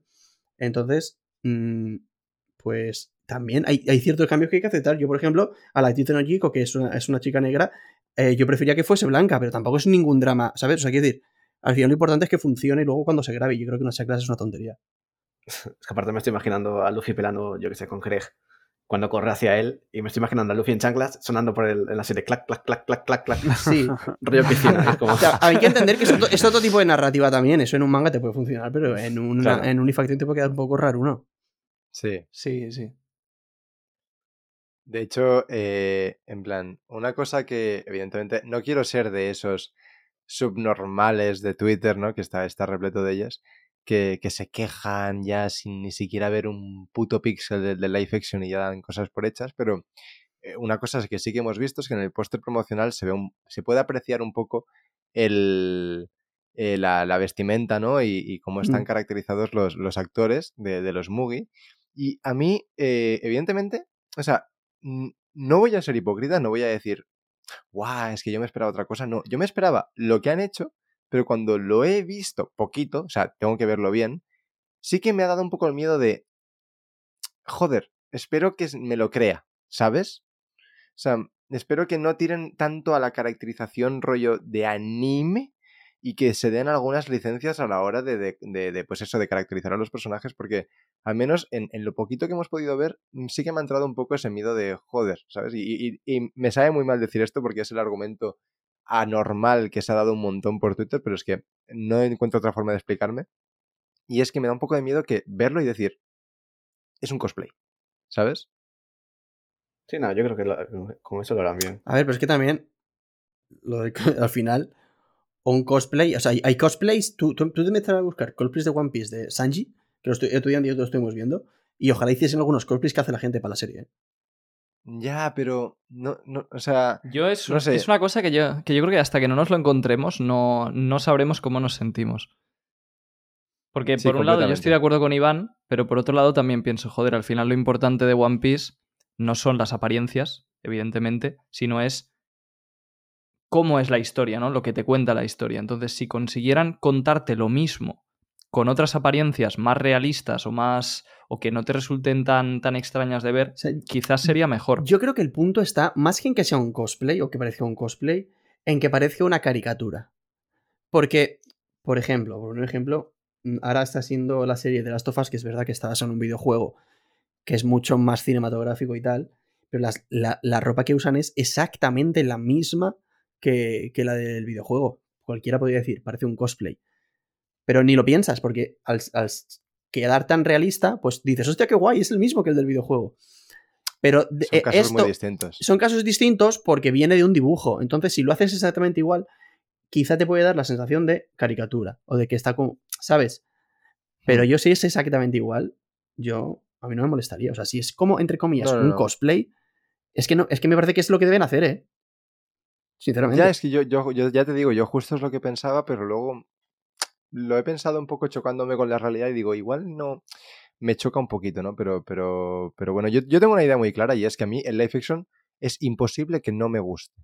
¿Por qué? ¿Sí? Porque lo que no me. Porque sí, eh, sí, pero en plan, es, es muy fácil, ¿vale? Ya tengo el manga.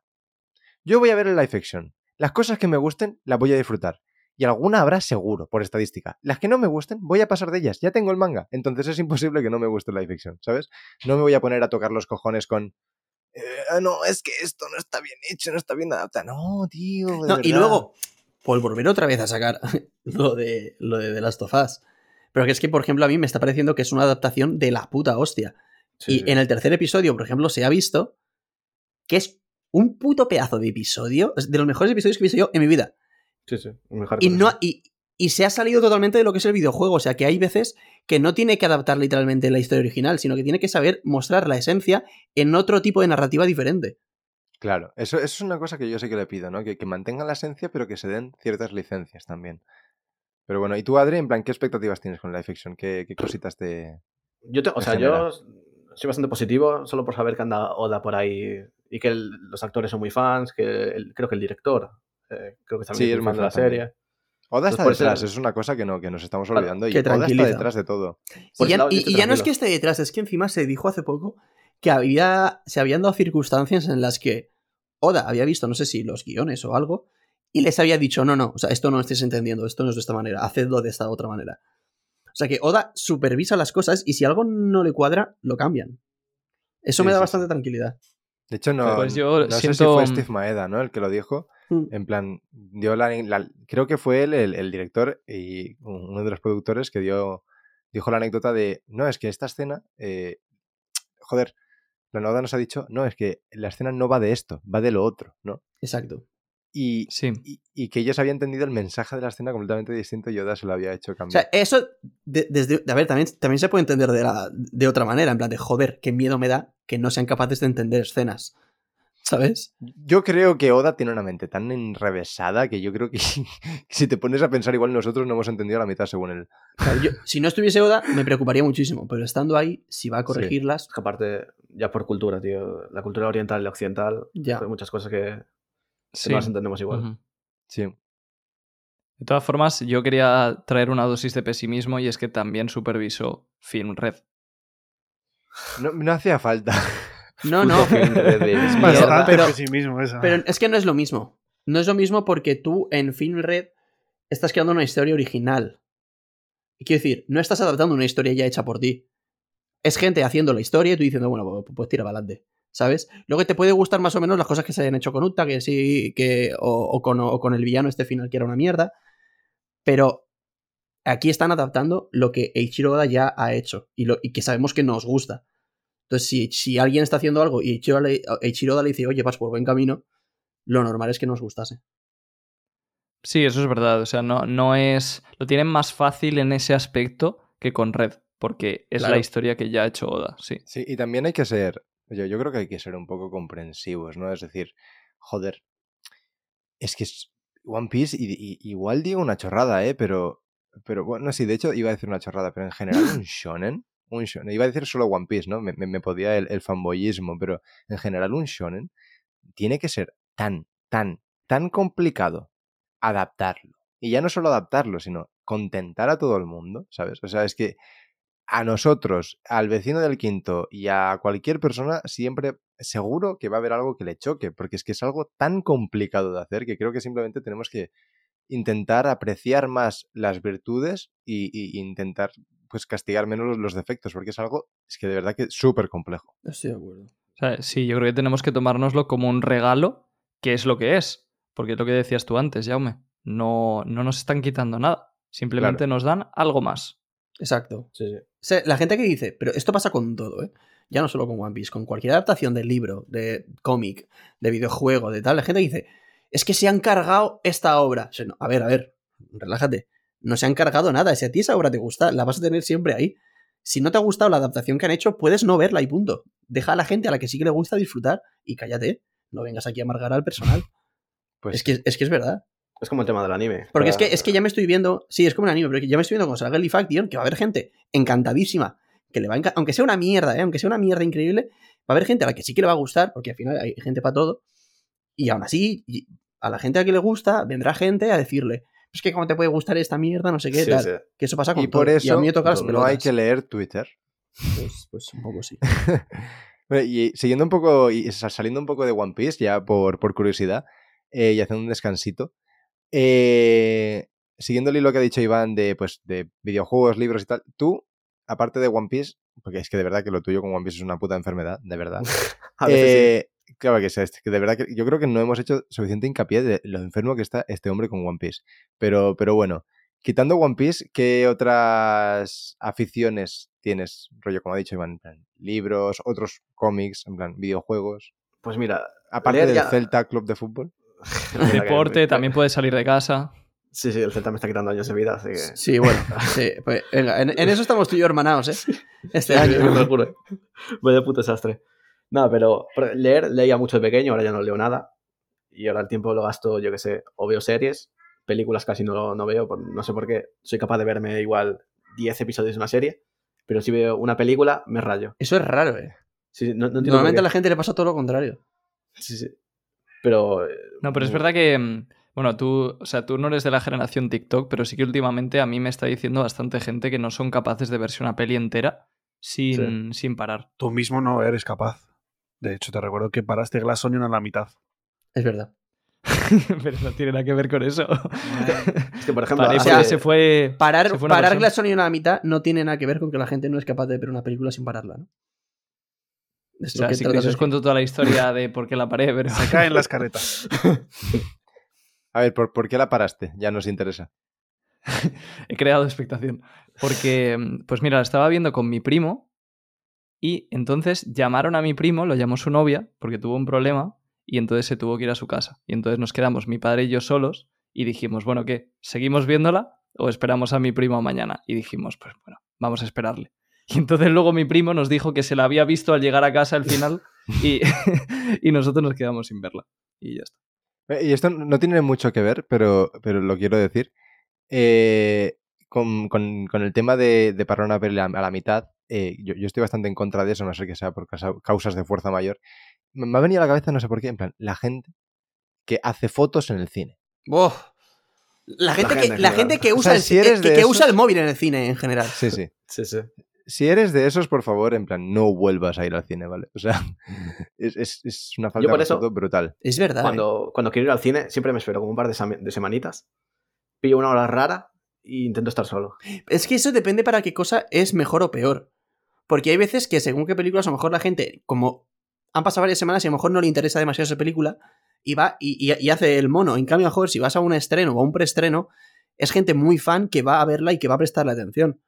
Sí, por ejemplo, una de, también mi- depende, mi- ¿eh? Mi mejor experiencia en un cine fue en el estreno de Endgame. La mía ejemplo. también, la mía también. Claro. Porque además yo me pillé el estreno en versión original porque no sé Yo cómo- también. Porque, en plan de, si eres capaz de ir a un estreno y encima en versión original, es que, o sea, quieres verla y prestar bastante Sí. atención. Y, y, vamos, sin dudas parecía eso un estadio de fútbol. Era Cuando increíble. apareció Spider-Man, te juro que eso parecía el Bernabéu contra el City en el 90. sí, sí, o sea, era una O locura, sea- era una locura. Eh, O sea, la gente se puso a aplaudir cuando el Capitán América al principio de la película dice un insulto. Que, que dice, vamos a por ese hijo de puta, que porque Capi nunca dice palabrotas. La gente Sí. se puso a aplaudir, o sea, fue increíble. Pues yo nunca me encontré gente así. O sea, siempre que hay gente es como muy calmada. A ver, Es- lo normal, es lo normal en el cine. ¿Qué va? En Galicia somos unos... Es lo normal, pero justo en GTA, Endgame y en, y en One y en Film Red también nos pasó. A, a Royal y a mí. mm, Sí. No sé tú, Royal, cómo lo viviste, pero eh, la gente estaba muy arriba también, aplaudiendo y gritando bastante. Sí, sí, sí. Yo sobre todo es, es curioso porque recuerdo incluso más Film Gold, porque tenía muchas escenas cómicas la película y el cine no paró de reírse en toda la peli. Arranca por tu madre. Esto es buenísimo. Te- Tenía que haber dicho, trata de arrancarlo, tío. Ahí sí que me hubiese Claro, además es que la gente, la gente casi escuchaba a los actores de doblaje y ya se reía. Entonces, sí. Pero aún así, o sea, yo me refiero más a las escenas de acción, en plan de la gente aplaudiendo y gritando. O sea, cuando. A ver, atención, spoiler de, de Film Red, ¿vale? Que hay gente que a veces se queja. Eh, cuando sale la quinta marcha, es verdad que luego, a posteriori, lo pienso y no me gusta tanto. Pero cuando sale el ataque de Shanks y, y Luffy en quinta marcha, la- el cine se volvió completamente loco.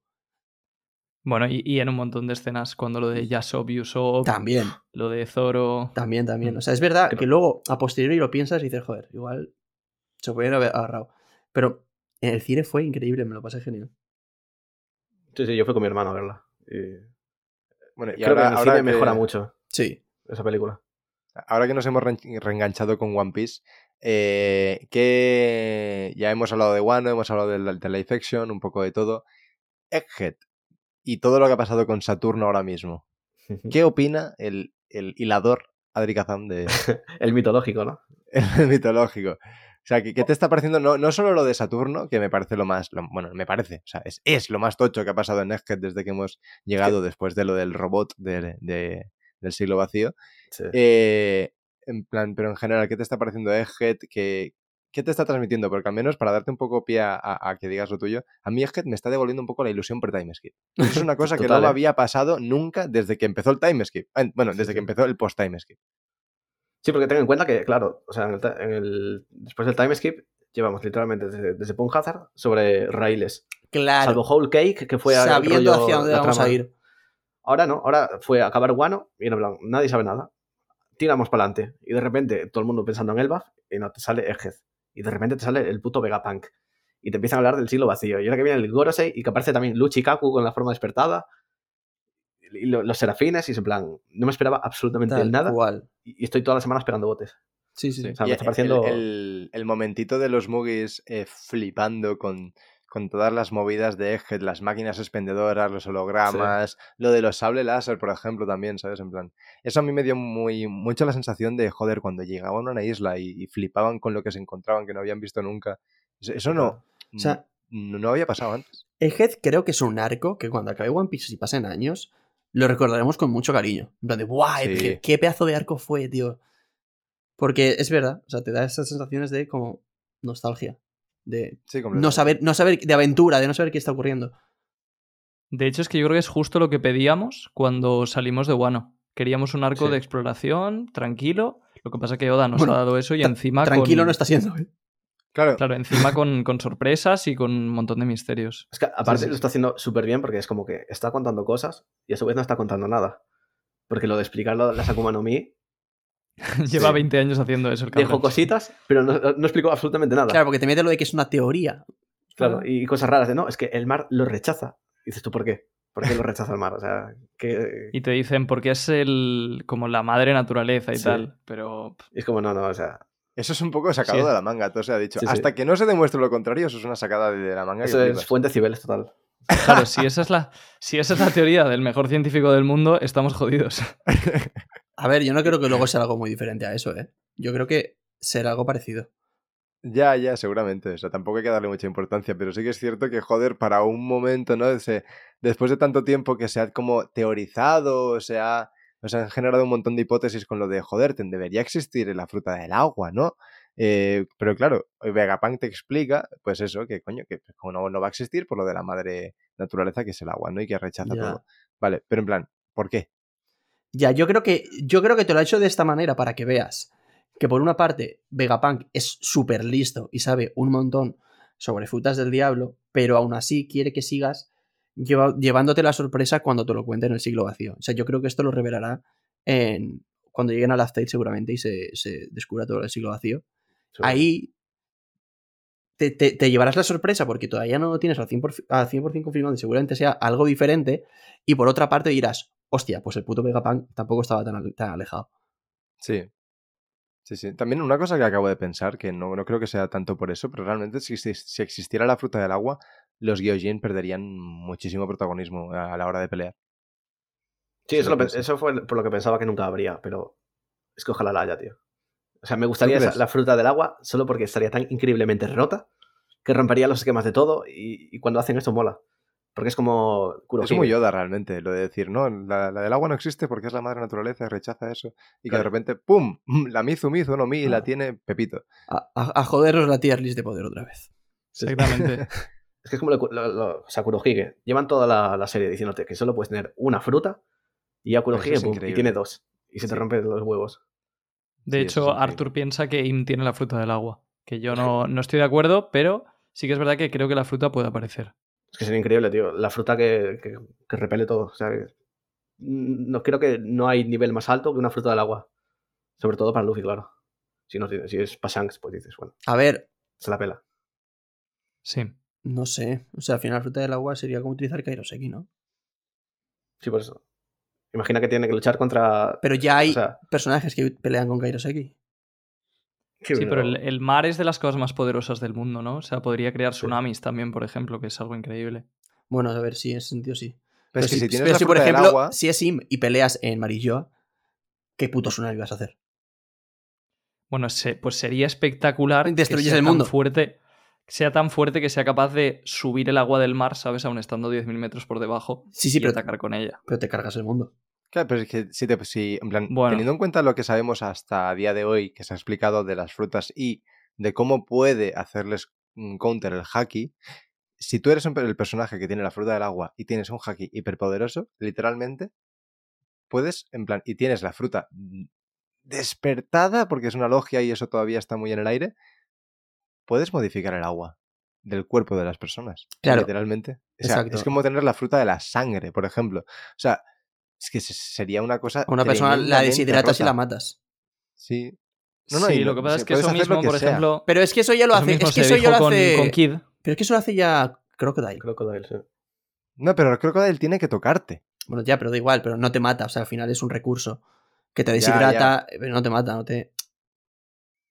Pero Sí, es, es con, barbaridad. con Kid también se teorizaba que sería como Magneto y al final, pues mira. Igual yo con Keith, con Keith tengo la, la esperanza de que la próxima vez que salga se haya picado tanto por lo de haber quedado por debajo de Luffy, por necesitar la ayuda de Lo, que haga barbaridades con la fruta. Porque Sí. siento que la Bueno, fruta de Keith. Hombre, ahora que está en el Pues buff. estaría muy bien, ojalá, sí, sí. Eso, Es que eso sí- es, muy, es muy buena idea, porque realmente Kid mm, parecía que era todo lo que íbamos a ver de él en Wano y está en Elbaf. Y así que parece que vamos a seguir viendo cosas de él, por lo que podría llegar a tener perdón de Dios la tontería y la. En plan, lo mal hecho que está la pelea entre Lo y Kid con Big Mom, porque Oda quería reservarse cositas para. porque Kid va a seguir apareciendo, ¿no? Y quiere que veamos cosas nuevas de él. ¿no? O sea, es la- la- el único perdón que le daría a, a- a la burrada que es al menos para mí la, la pelea entre Kid y Big Mom. Yo es que sí, es que también, por ejemplo, el despertar de Kaido, yo creo que se lo ha guardado para verlo con Momonosuke. Porque tú imaginas que aparece Momonosuke al final no con la- pensado. el, el dragón despertado. ¿Sabes? Si ya lo viste en Kaido, dices. Pero si lo ves en Momonosuke, dices, hostia, el chaval. Ya, pero aún así a mí no me vale, ¿eh? Ya, ya, a mí tampoco, o sea. Y menos ahora que te está sacando a Luchi, a Gaku. Sí, lo de Kaido es una cosa que tenemos que olvidar. Dejar ahí Sí, en el archivo y, y tampoco relacionarlo todo con él, porque si no, nada tendrá No, sentido sí, sí. a partir de ahí. Por eso digo que, que aunque haya sido una cagada, no podemos decir, no, como esto fue una cagada, nos jodemos a partir de ahora. Es como no, es una cagada, seguimos para adelante. Por Sí. eso me parece bien que Luchi y Kaku estén con la fruta despertada. Exacto. Sí. Porque tiene sentido además. Buah, como luego Oda lo justifique lo de Kaido, chaval. ¿Y Es tienes capaz, alguna es idea? perfectamente capaz. Es capaz, pero yo creo que a posteriori, sabiendo que alguien le ha dicho que la ha cagado, yo creo. O sea, no creo, sinceramente, si, si de alguna manera Oda justifica lo de Kaido, no creo que lo tuviese pensado antes de no enseñártelo en Wano. Será porque algún Es que- editor o algo le ha dicho algo. Yo esto lo dije ya y, y lo repito. Me parece una, una cagada tan obvia y tan grande que me cuesta entender que Oda de verdad la haya hecho. En plan, ya, a ver, yo pienso un poco igual, pero. Una parte de mí dice, es que nos va a romper el culo de alguna manera justificándolo de una forma X. Porque es que, es que es tan obvio que está mal. Yo creo que lo va a justificar o va a intentar justificar y a la gente no le va a valer. No le va a gustar Bueno. la justificación. Sí, como siempre. Sí. Como lo de Yamato. Pero no- Ay, Yamato, Justo. Qué puta herida tengo en el pecho. Pero, por ejemplo, eh, el dragón no era también un, un guardián de Guano o algo así. Eh, Sí, Guardián de sí. Guano no es La, la fruta de o sea, ha caído, ha caído lo consideraban la deidad guardiana de, de Wano. Y luego está la fruta de Yamato, que también se supone que. mm, O sea, que también lo llamaban algo parecido, deidad guardiana. Literalmente eso, la Sí, deidad guardiana de, de Guano. Por eso digo que se puede inventar, ¿no? Es que en Kaido no despertó porque no era fin, a Guano, cualquier tontería de estas. Dices tú, bueno. Ya. eh, lo También es cierto que es que luego, por ejemplo, te lo puede justificar y te tienes que callar la boca porque Kaido tiene un discurso en el que le da mucha importancia al haki. Entonces, en un SBS, Oda te dice, Kaido no despertó la fruta porque se centró mucho en el haki. Aunque eso Y- fue un poco No raro. tiene ¿no? mucho sentido, pero te tienes que callar la puta boca si te dice eso, ¿sabes? Ya ves que a- a- aún así, también tendría que justificarte que no la tengan despertada ninguno de sus, de sus comandantes. Sí. King, Queen y Jack, por lo menos. King, King, Ya. King No, no, por lo sí. menos, la tenía que haber tenido despertada.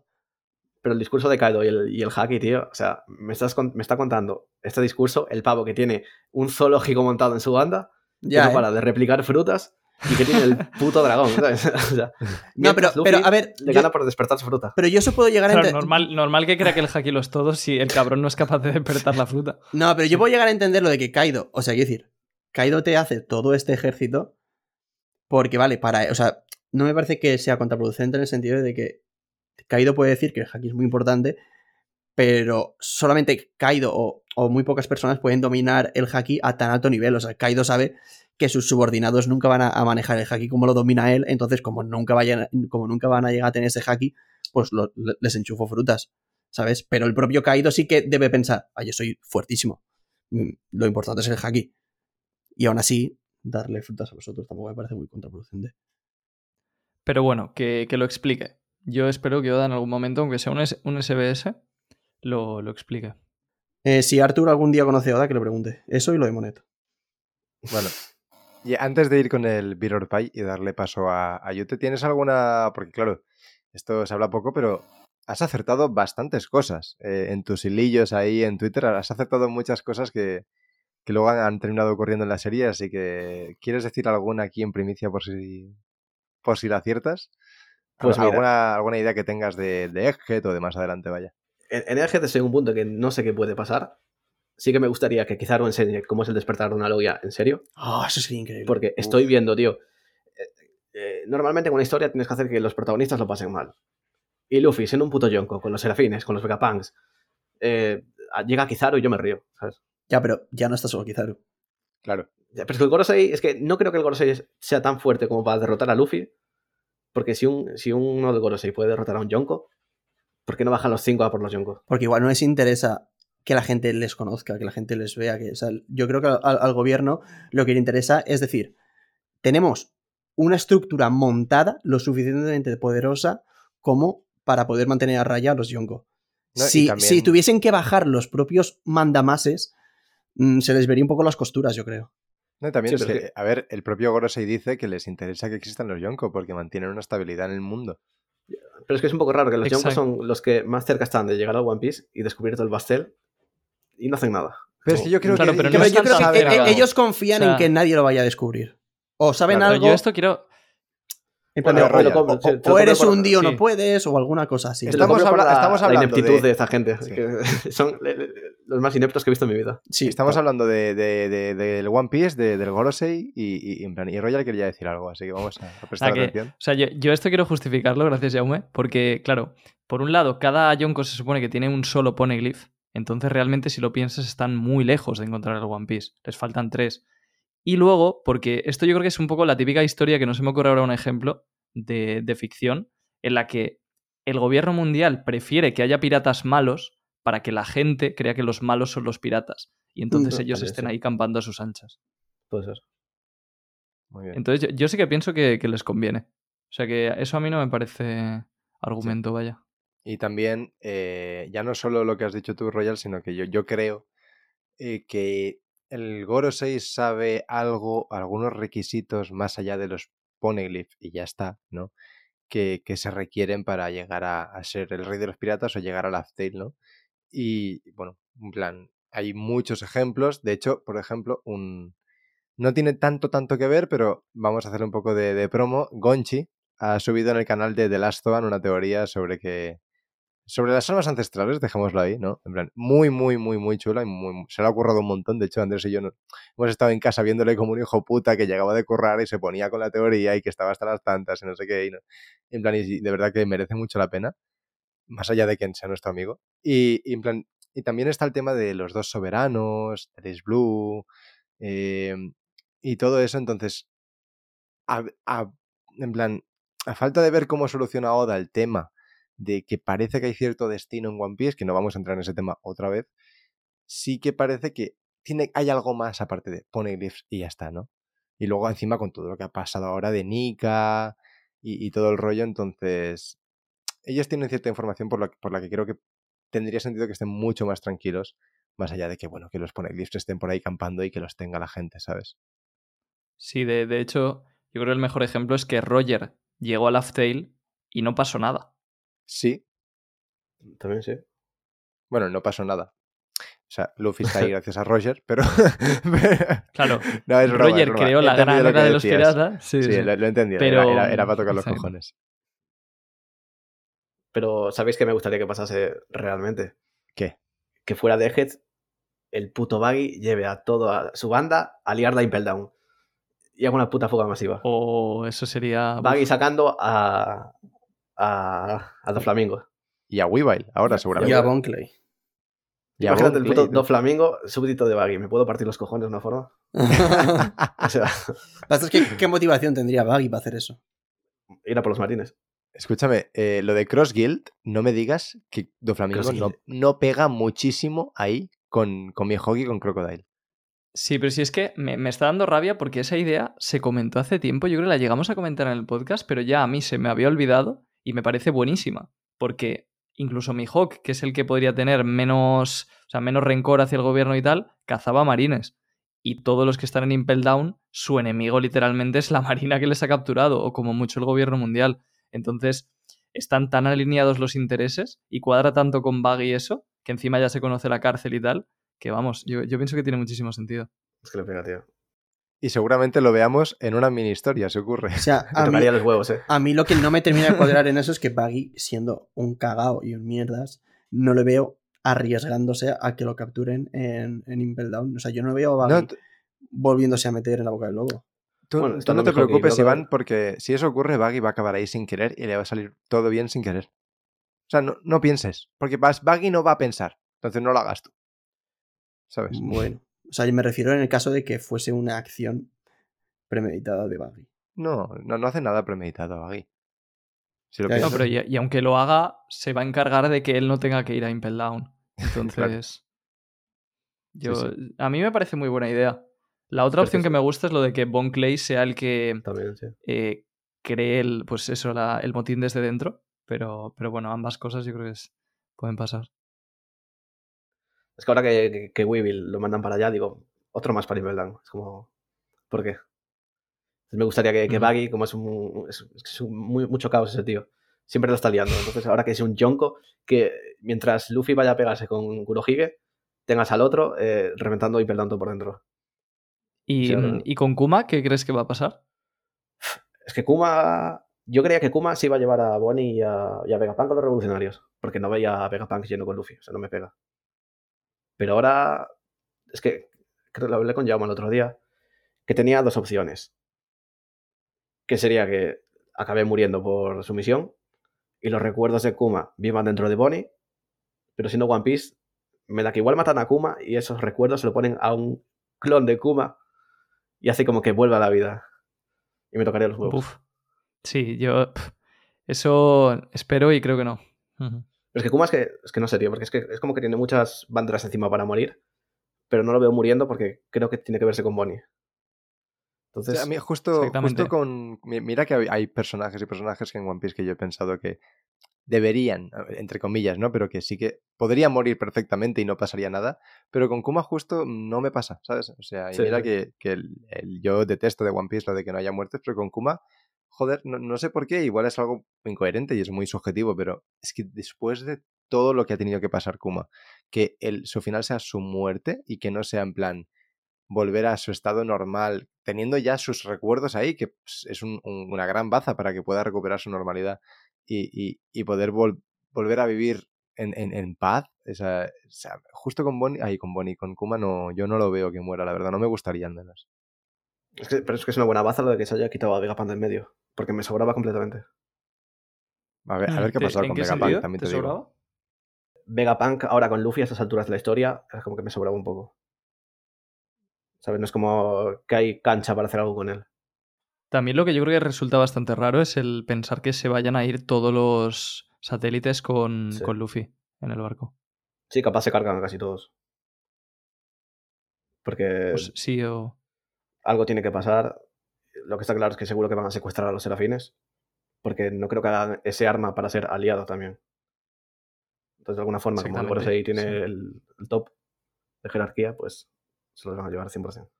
Sí, a mí me parecería bastante. De hecho, ahora que Vegapunk ha desaparecido, bastante épico que se cargaran a todos los satélites de golpe. Como una forma de demostrarte poder. Bien de Kizaru o bien del- de Sí. Saturno. Ojalá, es que yo lo que quiero es que los almirantes demuestren su poder de verdad. Porque es que tengo la sensación de que se lo está guardando siempre. Sí, al fin y al cabo, quieras que no, los almirantes son un enemigo final. Entonces tienen que ser mucho más poderosos de lo, que la, de lo que la gente piensa o de lo que han podido llegar a demostrar hasta ahora, porque de alguna forma había que nerfearlos, porque es que si no, Como sorpresa. ejemplo. También es que estamos en un punto de la serie en el que los protagonistas han avanzado tanto que ahora igual ya es un poco tarde. Quiero decir, eh, por muy fuertes que sean, yo creo que están, por ejemplo, a nivel de Luffy. O sea, en, en Wano pudimos un poco ver que cuando llega Ryokugyu estaba Luffy de chill viéndolo desde lejos en plan de, bueno, ya yo le dejo aquí a estos que actúen y si tengo que intervenir pues ya lo hago. Entonces yo a Luffy era que es un Yonko lo pondría más o menos a, a nivel almirante. Entonces yo creo que cuando hagan algo realmente relevante la comparación va a ser en plan de, bueno, sí, son fuertes, pero como lo estás comparando con Luffy, que también es muy fuerte, no te va a parecer tan fuerte. Sí, sí, pero al menos que los almirantes. O sea, yo creo que Luffy está por encima de los almirantes, ya por el simple hecho ser un Yonko. Mm, Pero claro. que los almirantes me demuestren que van a ser muy peligrosos para una guerra. Porque yo el problema que veo Sí. a esa guerra es que veo demasiados aliados y pff, los del gobierno es que muy Ah, hay poca que- gente y poco creíbles. Sí. Hay que recordar un diálogo de, de, en plan, cuando Kaido y Big Mom se están aliando y el- la Marina lo está siguiendo de cerca y, y se preocupan bastante por lo que eso pueda llegar a, a generar, eh, hay que recordar un diálogo que no creo que sea casualidad, que es Kizaru diciéndole a, a Sakazuki, a Kainu, oye, debería ir él solo, ¿sabes? En plan, debería ir a, ver qué pasa ahí. En plan, entonces, evidentemente, yo no creo, ni mucho menos que Kizaru pueda contra Big Mom y contra Kaido, ¿no? Pero sí que me, me parece una forma de, de quizá intentar dar a entender que, que, joder, que los almirantes no están tan, tan lejos, ni, que ni siquiera están lejos de- de lo que, de lo que es un Yonko y que incluso podrían llegar a estar un poquito por encima. Y es una cosa que no, no lo veo por lo que hemos visto hasta ahora, pero no descarto, ¿sabes? Sí, Oda ha sido muy ambiguo, yo creo, con el nivel de poder de los almirantes. Y lo que habéis dicho lo ha hecho a propósito porque son enemigos finales de la serie. Y como te quería hypear a otros personajes, pues los ha ido utilizando para hypear eh, a veces a uno y a veces a otro. Porque, claro, tenemos. Y por eso te ridiculiza a Green Bull, ¿no? En medio de Guano. Sí, no, por eso, por eso digo, claro, porque por un lado tenemos lo de Kizaru que ha dicho Yaume, que te puede dar a entender que Kizaru es nivel Yonko, y luego tenemos lo de Ryokugyu, que te puede dar a entender, bueno, o bien que Lo- Shanks está muy por encima de Kaido y Big Mom, o bien que los almirantes no son para tanto. O bien que simplemente había que hypear a Shanks pre-Film Red y ya está. Yo, yo creo que Shanks. Cuidado con Shanks. Yo La creo, gente yo creo que mucho cuidado con con Shanks. Shanks, justo. eh. Y yo siempre dije que yo creo que Shanks contra Kaido igual gana Shanks. Porque Bueno, a pelea- mí me vale verga. de- pelearon, ¿eh? Sí. Pel- Ah, sí. ¿Había llegado a pelear o.? Ante- no, antes de Marineford, Shanks- Shanks se cruza con Kaido. Shanks fue a frenar a Kaido, creo que Claro. quería ir a Marineford a por Barba Blanca. Sí, Sí. Y, y a ver, el resultado fue que Kaido no fue a Claro. Marineford. o sea, Es que normalmente la gente ponía como a Shanks como el más débil de los Yonkos. ¿Qué? Creo que Shanks para mí es el pirata más fuerte del mundo. claro, es que, es que ahora, ahora es muy fácil decirlo, pero hace 10 años Yo creo que el más débil siempre Y, mm, hemos considerado a Big Mom o a Kurohige. Sí, pero cuando salió la recompensa de Shanks, por ejemplo, también hubo más gente que dijo que era el, que era el más débil. Y al fin y al cabo, si comparas las bandas, Shanks es la más pequeña. Y el tío, sin fruta, sin nada, Sí, pero- sin un brazo. Pero justo, o sea, su, su banda, aunque sea la más pequeña, es la que si tú sumas todas las, las recompensas, es la más grande. Es la, Sí. es la que más valor tiene. La, la más equilibrada, dijo. Sí. Bueno, pues eh, hasta aquí lo que viene siendo la charla del podcast. Y ahora vienen la- las cosas comprometidas, Adri. La ya te las conoces de sobra, espero. Sí, sí. Sí, sí, sí. Bueno, Así que le doy paso. Para ti, a ti te asuda que te afunen, ¿no? No, a mí me lo O sea, pelan. Bueno, a ver, o sea, a mí lo que me Adri- digan. Adri por Twitter va con los huevos sueltos. así Claro, por eso, El, o sea. el Viror Pay igual. Pero yo gente- confío, yo confío en que Yute lo habrá hecho en que- plan jugoso. Así que bueno, Yute, Ojalá, todo tuyo. Tampoco mucho, ¿eh? Pero yo tenía un objetivo y a ver si lo consigo. Entonces, nada, vamos con el Mirror Pie. y Yo creo que ya todo el mundo conoce la sección. Básicamente, un ¿qué prefieres? ¿No? Con el nombre haciendo referencia a la mítica escena en la que Luffy y Kurohige pues eh, comen juntos en el bar en Haya y uno prefiere la cerveza y el otro la tarta de cerezas. Entonces, eh, dando nombre a la sección, primera pregunta, ¿cerveza o tarta de cerezas? Cerveza, tío, cerveza. Segunda pregunta, ¿Zoro o Sanji? Sanji. Tercera pregunta, que, que me, me hiciste todo el trabajo, macho. ¿Casar, matar o follar con Chimney, Mancherry o Rika? Facilísimo. Me gaso con Chimney, porque es graciosa. Y tener de familia a Kokoro tiene que ser la polla. Luego. Eso no era menor. Bastante. Sí, sí. mejor. o sea, Todas son todas- menores. Todas son menores. Ah, o sea, ahora el pipe está cachondísimo. Luego, me cargo a Rika, porque creo que trabajaba por los marines o algo así, de, de camarera. ACAP. Y me toca follarme a Manserry. Y como, Pero la, la matase. Como, como sus lágrimas curan, pues que llore, le crujen las costillas. ¡Hala, hala, hala, hala, hala, hala, hala! Escucha, Por si hay alguien que no está muy puesto en el mundo de One Piece, Mancheri era una de las tontatas, una enana. Sí. Y sus lágrimas curaban. Recíproco todo. colega, ¿esto que hago? ¿Lo, lo quito? ¿No lo quito? ¿Qué No, no, no, barbaridad? Lo no, ha dicho él porque ha querido. Sí, sí. Sí. Cuarta pregunta. Eh, aquí empieza un poco el juego. ¿Con quién dejarías a tus hijos en un viaje? ¿A Kainu, un fascista? Nada, nada, imposible. Tú encima, nada. Barba Negra, que va ni de coña. O Carrot. Barba negra. ¿Estás seguro de lo que ibas a elegir? Barba negra, sí, le va a enseñar la calle. Le va a enseñar la calle. Quinta pregunta. ¿A quién eliges? ¿A Yamato, pero mueren todos tus personajes favoritos? Y no cumplen sus sueños, por tanto, Frankie, Sanji, Zoro, Luffy, todos los Mugis, Shanks, Doffy, o a Hancock, por favor. O a Carrot. Eh, hacen dos por uno, funerarias. Vale. No, hombre, a ver. No, no, no, a ver. Eh, Que no te Eh, coma el personaje, ¿eh? Que no te coma no, el personaje Sí, sí. La gente por algún motivo piensa que yo odio a Carrot o algo solo por el tema de la guerra que montó el, el fandom, tío. A mí dejadme tranquilo con esas guerras de mierda. Y yo estoy muy tranquilo con lo mío. Pero no, hombre, elijo a Carrot entonces. En verdad, tú con, Yo te- Ca- con Carrot no te has metido nunca realmente. Simplemente Eh, has eh, defendido a Yamato. Claro, yo solo hablo de Yamato, igual que hablaba Lau o L, pero como la gente se monta sus guerras personales, eh, pensaban que aquí También es que tú has sido un poco el líder de esta guerra. O Sí, sea hombre. que. Yamato es un No, y también es cierto que Carrot es un personaje muy pobre. Entonces, Sí, sí, es que es como Carrot existe y me da igual, ya está. Pero la gente, como eh, le gusta montar guerras de mierda entre personajes, pues llegaba gente y me daba la chapa y es como, niño, suéltame el brazo. Bueno, entonces oficialmente eliges Carrot. Sí, O sea que mi objetivo de quedar como Yamatoísta número uno está ahí. Se ha cumplido. Bueno. Bueno. Pelea descampada con la nave. Eh, yo creía que esta pregunta ibas a elegir Yamato y tenía otra que era Yamato muere, pero Yamato muere, o sea, no, perdón. Eliges a Yamato y muere Oda y no acaba la serie o a Carrot, que ahí ya suponía que ibas a elegir a Carrot. Entonces, me he preparado una por si por si te achantabas que te has achantado. Ya no eres el Yamatoísta número uno. Una pena. Ya, ya. Sexta pregunta, ¿aparizar a Susu una vez al mes o follarte a Stronger una vez a la semana? Le meto una paliza al Susu, vamos, tranquilísimo. Relaja. o sea, pa- pa- para, para la gente que no sabe quién es Stronger, es el caballo de Doc Q, el, de la- el médico de la banda de Barba Negra. Exacto. Sí, que da Sí que- bastante asco. Que eso, ¿Qué? la cantidad de enfermedades que te contagia. A ver, siendo gallego, tampoco. Da un poco igual, sí. O sea, a ver qué le hace a Adrikazama a sus gatos. Claro. Cuidado, mis gatos, vamos, son sagrados, chaval. Séptima pregunta. ¿A qué no, no Mugiwara matarías en la obra? ¿Sanji, Frankie o Yamato? ¿A quién mataría? Te repito. Mato a Yamato por traicionarme. No, y, y- y vamos, te repito la pregunta. ¿A qué no Mugiwara? Ah, bueno. Entonces, tenías que matar a Yamato sí o sí. Una vez más, me Sí, reafirmo como. Yamatoísta número uno. Lo siento mucho, Adrikazama. Octava pregunta. ¿Qué prefieres? ¿Encontrarte 50 euros en el suelo de una señora? Ir a devolvérselos, que salga huyendo, que se meta en un portal, que aparezca Yaume, que veas que tiene algo en el cuello, que quieras limpiarle y que te pegue dos puñetazos? ¿O pegarte con Mega Manolo porque su abuela se te ha colado en la fila del supermercado y le has pegado un puñetazo? Joder.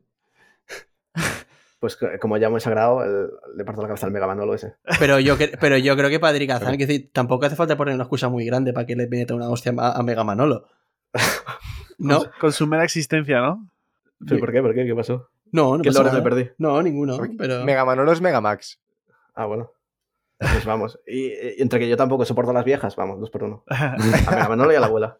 A las dos. Novena pregunta. ¿Qué prefieres? ¿Deber dinero a Nami o hacer un trío o hacer un trío con Johnny y Yosaku? Le, le ha costado hasta decirlo, tú. Es que lo desagradable que puede ser ese trío. Imagínate verle dinero a Nami, tío. Igual si te mola el rollo que te peguen, cuidado. Nada, de verde pasta Nami. Décima pregunta. ¿Qué prefieres? ¿Que el Pipe 3000 dibuje a tu madre? ¿O, o tú que eres Esa un- repite, ¿eh? Esa repite, esa repite, pero cambia la segunda parte, porque aquí el amigo Adrikazama es un fan de la WWE. Así que, o que Rikishi, después de una sesión de CrossFit y con el culo peludo, le haga un stinkas a tu padre. ¿Un qué? Un stinkas básicamente, pues, em, El culo a la cara. sí, o sea, eh, es un movimiento de la lucha libre en la que, pues, eh, ponen al rival tumbado en la esquina y el otro le menea el culo en la cara dándole. Y, eh, eh, y ¿Pero bueno, qué clase de lucha libre ves tú, tío? pues la de toda Eso la no es porno. Eso, te iba a decir yo. Eso, esa es, estás viendo una lucha cuando te lo libre. hace un cuando te lo hace un samoano sudoroso peludo no no es porno Bueno, es un castigo. no, depende. a no ser que a tu madre a tu padre le mole a Adrikazam, no lo sé O Quizás. Pues yo igual me quedo con la de Rikishi, porque al pipe, vamos, la la cabeza contra la barandilla como. un abrazo al Pipe desde aquí Dejándolo claro. Pues ya estaría. Cortita y al pie. Sí, Te has cancelado tú mismo, ¿eh? Yo no he ido por Sí, nada. sí, te has cancelado tú mismo como a Sherry, la verdad. Pero No, no, pero, pero vamos, Creo que ha sido la. O sea, creo que ha sido la persona que menos ha dudado en, en el Sí, sí. Sí, sí, totalmente. A ver, era de esperar, también te digo. Siguiendo su historial. Ojalá se ofenda a alguien, tío. Me puedo partir los huevos. No, tran- tranquilo. Ya te gustaría, Tranquilo. ¿eh? Ya te gustaría. Eh. Que- y, y por Twitter, además, que te mencione. Sí, sí. y se acabe chinando el suelo. Exacto. Y yo poniéndole vídeos aleatorios. Bueno, eh, y ahora viene el Wanted. Pero antes del Wanted, tenemos una actualización de última hora, Newsco. ¿Cómo? Y es que. Diego no está muerto. Ah, Ha respondido al WhatsApp y ha dicho que se ha quedado dormido. Y que por eso la no- madre que lo parió. O sea, o sea, hem- hemos empezado. A, bueno, pon, pon en contexto, ¿vale? Hemos empezado a. Habíamos quedado a las 3, ¿vale? Para grabar. Son las 6 de la tarde y Diego se acaba de despertar.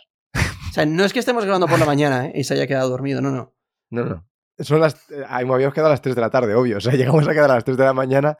Así Qué, que nada. qué sinvergüenza, de verdad. O sea, hay, hay que, hay que. Esto no puede ser. Esto no puede quedar así, ¿eh? hay Hemos que. estado 45 minutos esperándole. Sí. Bueno, así pero que gracias nada. a eso Jaume ha podido presentar el, el caracolófono de Adri. No voy a ser yo el que se queje y no voy a decir ni voy a desmentir que no haya sido todo un plan. Sí, claro. ¿Te imaginas? Eh, Ojo, bueno, ¿eh? ah, Royal está traumatizado, ya, ya, ya no, se, no se cree nada. y bueno, Adri, el Wanted, ¿cómo, cómo lo ves? Porque me, me, me di. me- es que iba a dejarte mal, pero es que no puedo. No, no, Es ya te digo, eh, que le dije a Jauma que se viene el ridículo histórico, tío. Porque la gente, por algún motivo, tiene las expectativas altas conmigo. Y A ver, es que alguien, soy. alguien que acer- acierta el puto ataque que va a hacer Kid con su fruta, que ha decepcionado a todo el mundo, y aún así aciertas lo del riel, pues hombre, yo Ah, expectativa, pero eso fue. Vamos, expectativas te tendría, eh, cojones. Shout out para el canal de YouTube que me explicó qué coño era un cañón de riel. Porque me acuerdo que cuando estaban peleando en la azotea dije, ¿qué coño puede hacer Kiz con la fruta? Y busqué armas electromagnéticas. Cañón de riel. Pum. Dije, pues estaría guapo. Literal lo que hizo Oda, posiblemente. Muy probablemente, sí. No, pero eh, entre que el test este es súper aleatorio y mi memoria más aleatoria todavía, pues. ¿Cuántas veces has visto One Piece? eh, pff, tres, creo. Bueno, Una de pequeño, dos la, la vez que la volví a ver y tres con un colega que era incapaz de verlo. Un saludo. Y tuve que verlo con él. hostia, fue un niño pequeño, ¿eh? Y- Sí, sí. Ya. Ya por curiosidad le, le gustó. Sí, sí. Lo que pasa es que, claro, había partes que se apalancaba demasiado y había que llevarla de la manita. En plan, que sí, que está guapo, tira para adelante. Otro caso de éxito más. Bueno, pues vamos con el Wanted. Sin vaselina.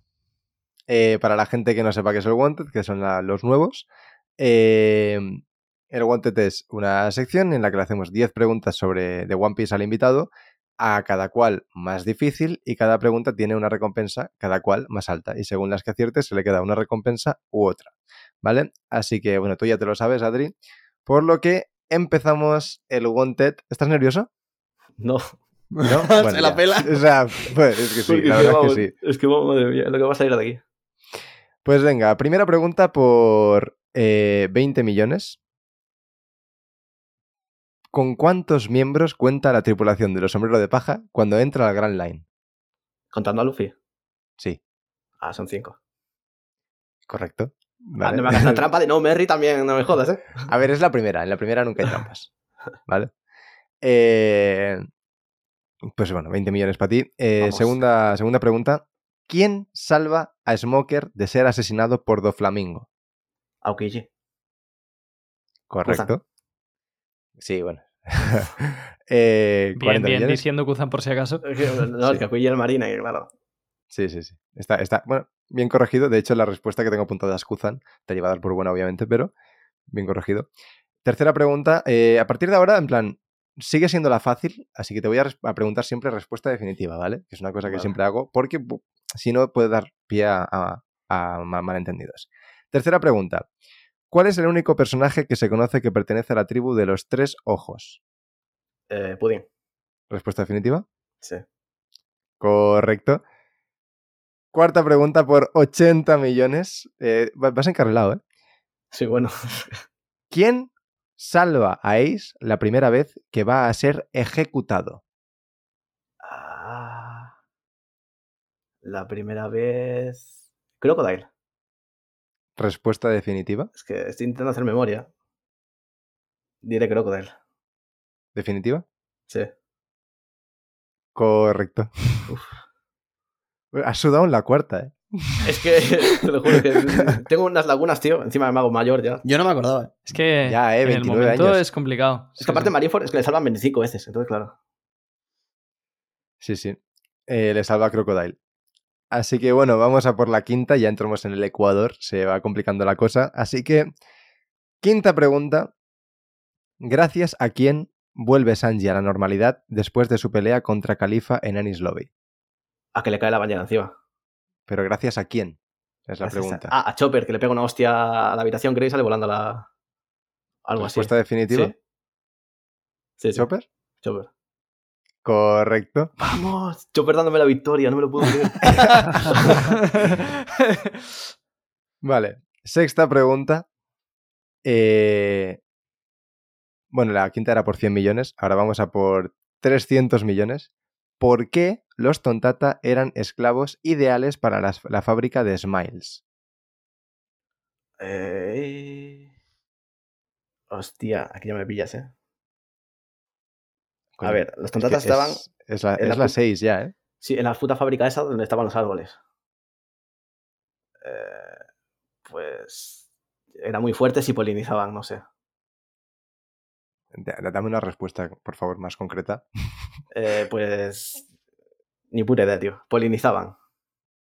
Polinizaban. Sí, porque había muchos bichos. ¿Respuesta definitiva? Sí. Incorrecto, creo. y es eh, porque los Tontata son expertos botánicos y, en plan, y hacían crecer las. La, po- podían hacer palo, eh, crecer, cabrón. en plan, podían hacer crecer cualquier tipo de planta y eso iba Sí. muy bien para la- las Smile. Entonces, eh, ah, joder, está bien tirada, pero sí, pero- solo me acuerdo de que era- había árboles y iban de aquí para allá. bueno, al menos las fallado con dignidad. Eh, la primera que falla, si es la sexta, ¿eh? Eh, Vamos a por la séptima. Creo que lleva ¿Quién- 300 millones, ¿no? Eh, lleva, Sí. sí, lleva 300 millones. Uh, Vamos a por la séptima pregunta. ¿Cuáles son las islas del cielo que conocemos que existen hasta el momento? Skypiea. Eh, Cuetheria. La que se cargó en el que se llamaba. ¿Cómo se llamaba la que se cargó en el, tío?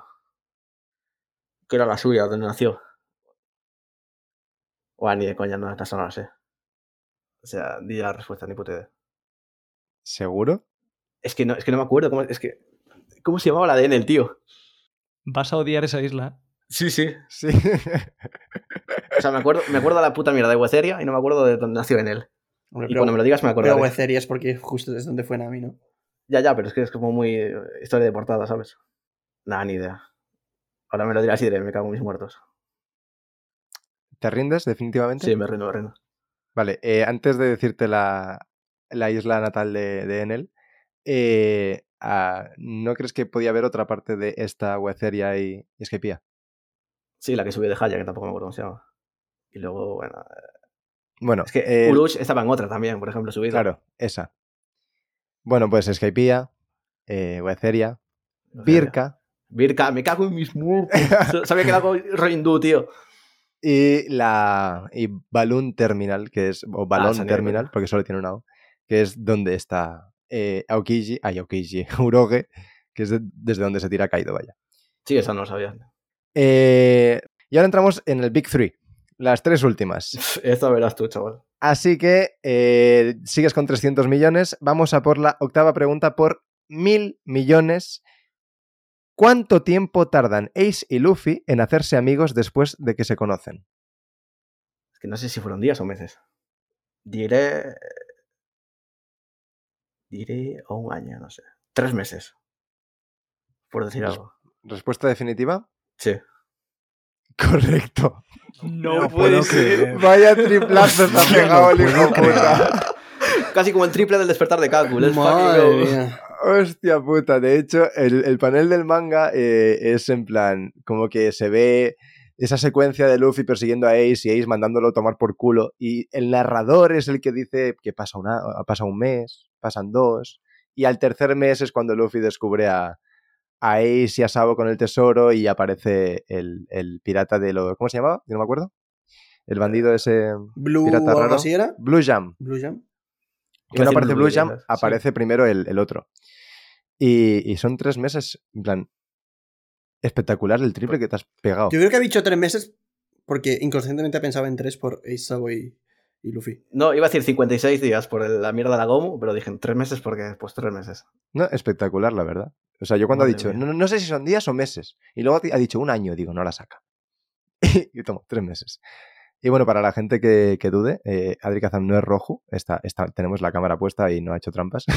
A ver, hay, hay que, a ver, Rojo hay- tampoco. hay- hay- hay- las malas lenguas hablan mucho de que Roju se copió, pero para empezar, le ayudamos bastante en la última. Y segundo, una cosa que mucha gente no sabe, luego nos pasó captura de su historial de búsqueda. Sí, bueno, como que no se puede modificar. Bueno, yo lo siento mucho, soy Team no rojo, ¿vale? O sea, ya, ya lo sabéis. Eh, pero le- lo importante de aquí es que Adri acaba de sacarse mil millones. Así que se planta con 1.300 millones, ya estás tranquilo, ¿no? O sea, Sí, hombre. ahora ya está. Sobrado ya. Lo que viene es gratis, como de con aciertes Eh, otra ya. Hubo bueno. un chaval en Twitter que puso como respuesta predicción, no pasa de 500 millones. ¿Algo que decirle? Eh, un saludo, chavalote. Así que bueno, vamos con la novena por 1.500 millones. Esto es como ir ganando 5-0 en la prórroga ya. O sea, ¿sabes? Pero bueno, Sí, pero soy del Mil- Zelda y nos meten seis. O sea, si, si en una prórroga metes 5 goles, ojo, eh. ya, ya. Eh, bueno, eh, novena pregunta. Vamos. ¿Cómo se llama el pingüino que acompaña a Kuzan después del time skip? Ah, esta me la sé, no me acuerdo. O, a ver, o te la sabes o no te acuerdas. No me acuerdo, pero es que me lo sé. Porque me gustan los pingüinos y me flipa aquí. ¿Cómo se llamaba ese hijo de puta? El pingüino es mi animal favorito, por cierto. Una, una, una cosa más de que somos almas gemelas. Esta me va a dar rabia si no la saco, ¿eh? Eh, ¿Cómo se llamaba el pingüino de aquí? A mí me la preguntó. Jaume ayer y ya no me acuerdo. Ah, ¿Cómo era, tío? Es que no me voy a acordar, tío. Y esta la podía haber sacado. Me cago en mis muertos. Adri, sabes que yo te quiero un montón, pero evidentemente te voy a dar un tiempo límite que son unos Sí, 20 sí, segundillos así para que la pienses, ¿vale? ¿Cómo se llamaba el puto pingüino aquí, tío? Concéntrate. Ah. Hostia. Bueno, no la voy a sacar, ¿eh? Y me va a dar mucha rabia esta. Te quedan unos 10 segundos. Medita, haz yoga, no sé. Nah, eh, no me viene. Bueno, Qué rabia, parce, qué rabia. time, time over. Eh, si se te ocurre mientras digo mi discurso. No, no, no me viene. Y si no me viene ya. Vale. Pues ya no. Pregunta fallada. Eh, solo para ver. Empieza por C. ¿Cómo se llamaba ese pingüino de mierda? Lo voy a odiar K. a partir de ahora. K. No. K. Mel. Es verdad. Camel. Eh, el pingüino se llama Camello. Eh, sé que era un puto nombre trampa. Sí, y de hecho, eh, una curiosidad que puede ser, mm, en plan, casualidad o no, el Camel es la marca de cigarrillos favorita o la que fumaba el actor en el que está inspirado Kiji, Kuzan. O sea, yo. No, es que yo fumo Camel también. Entonces, novena pregunta para el huerto. Y vamos a por la décima, o sea, igualmente ya, ya has hecho un gran papel, pero vamos a ver. Porque a mí me ha llamado mucho la atención una cosa que has dicho en este podcast. Y que has hablado de cierto personaje. No Y es que la pregunta es la siguiente. Que la voy a pechear también. No, no, no. ¿Para qué división de la Marina trabaja Rica? Y justo en el podcast, puta casualidad has mencionado que Rica trabaja para la Marina, pero ¿para qué división? ¿La 16? Respuesta definitiva, Sí, porque no. Por poco, 153. ¡Ah, por poco! O sea, lo, lo llega a acertar también de suerte y no sé, le, o sea, es Baggy. Cuando compremos la lotería total. le preguntamos, bueno, bueno. Bueno, pues eh, final del Wanted, Adri Kazam, 1.300 millones. No esperaba menos, no esperaba menos. Pues ahora me da rabia, tío. Ahora, Es que ahora me lo de- poco. Lo de Camel la ha dolido, ¿eh? Con los 1300 digo, ah, sobrado, ya está, mucho más mejor de lo que pensaba. Pero ahora que sé que Pero imagínate dije, casi 3.000. Qué locura, ¿eh? Cago en la madre que me parió. Nada, pero bueno, está bastante bien. Pues, pues nada, de hecho, eh, bueno, sé de buena mano que, que hacéis eh, entre el grupito ese de- que tenéis los Wanted de Radio Pirata y os como competís entre vosotros. ¿Habías sacado alguna vez más de 1.300 millones? Ah, uf, no sé, o sea, yo ahí no, no suelo participar. Sé que. Ah, no suele siempre- participar, vale, vale. No, pero cuando hacéis el, el programa, lo responde mi cabeza. Hubo test que me, que me salieron de puta madre y otros que un puto desastre. Por ejemplo, el tuyo, un puto desastre. Ya. No, no, O sea, no, no no- me sabía no casi vamos a sacar, no vamos a sacar ese tema. Así que nada, eh, iba a decir, le paso el testigo a Diego, pero está dormido. No, ya no, está dormido. Ni muerto. o sea, Ni muerto, ya- o sea, celebramos. Así que nada, eh, nos.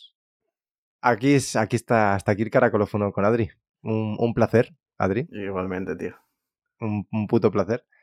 Muchas gracias por venir. Iván, ¿quieres No, decir algo? Que sí. te veo ahí. Sí, sí, sí, muy bien, me, me has visto la cara. Antes de acabar, quiero, bueno, si os habéis sido un poquito atentos, os fijaréis de que este es el podcast número 99.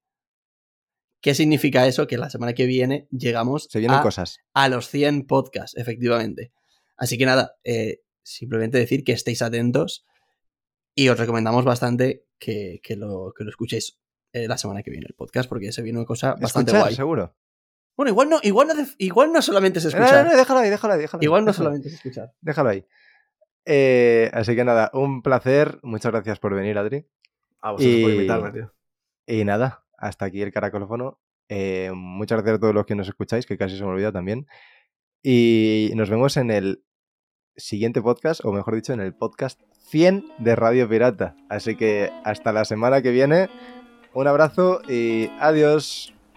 Hasta luego. Chao, chao, chao, chao. Adiós. Chao, chao, chao.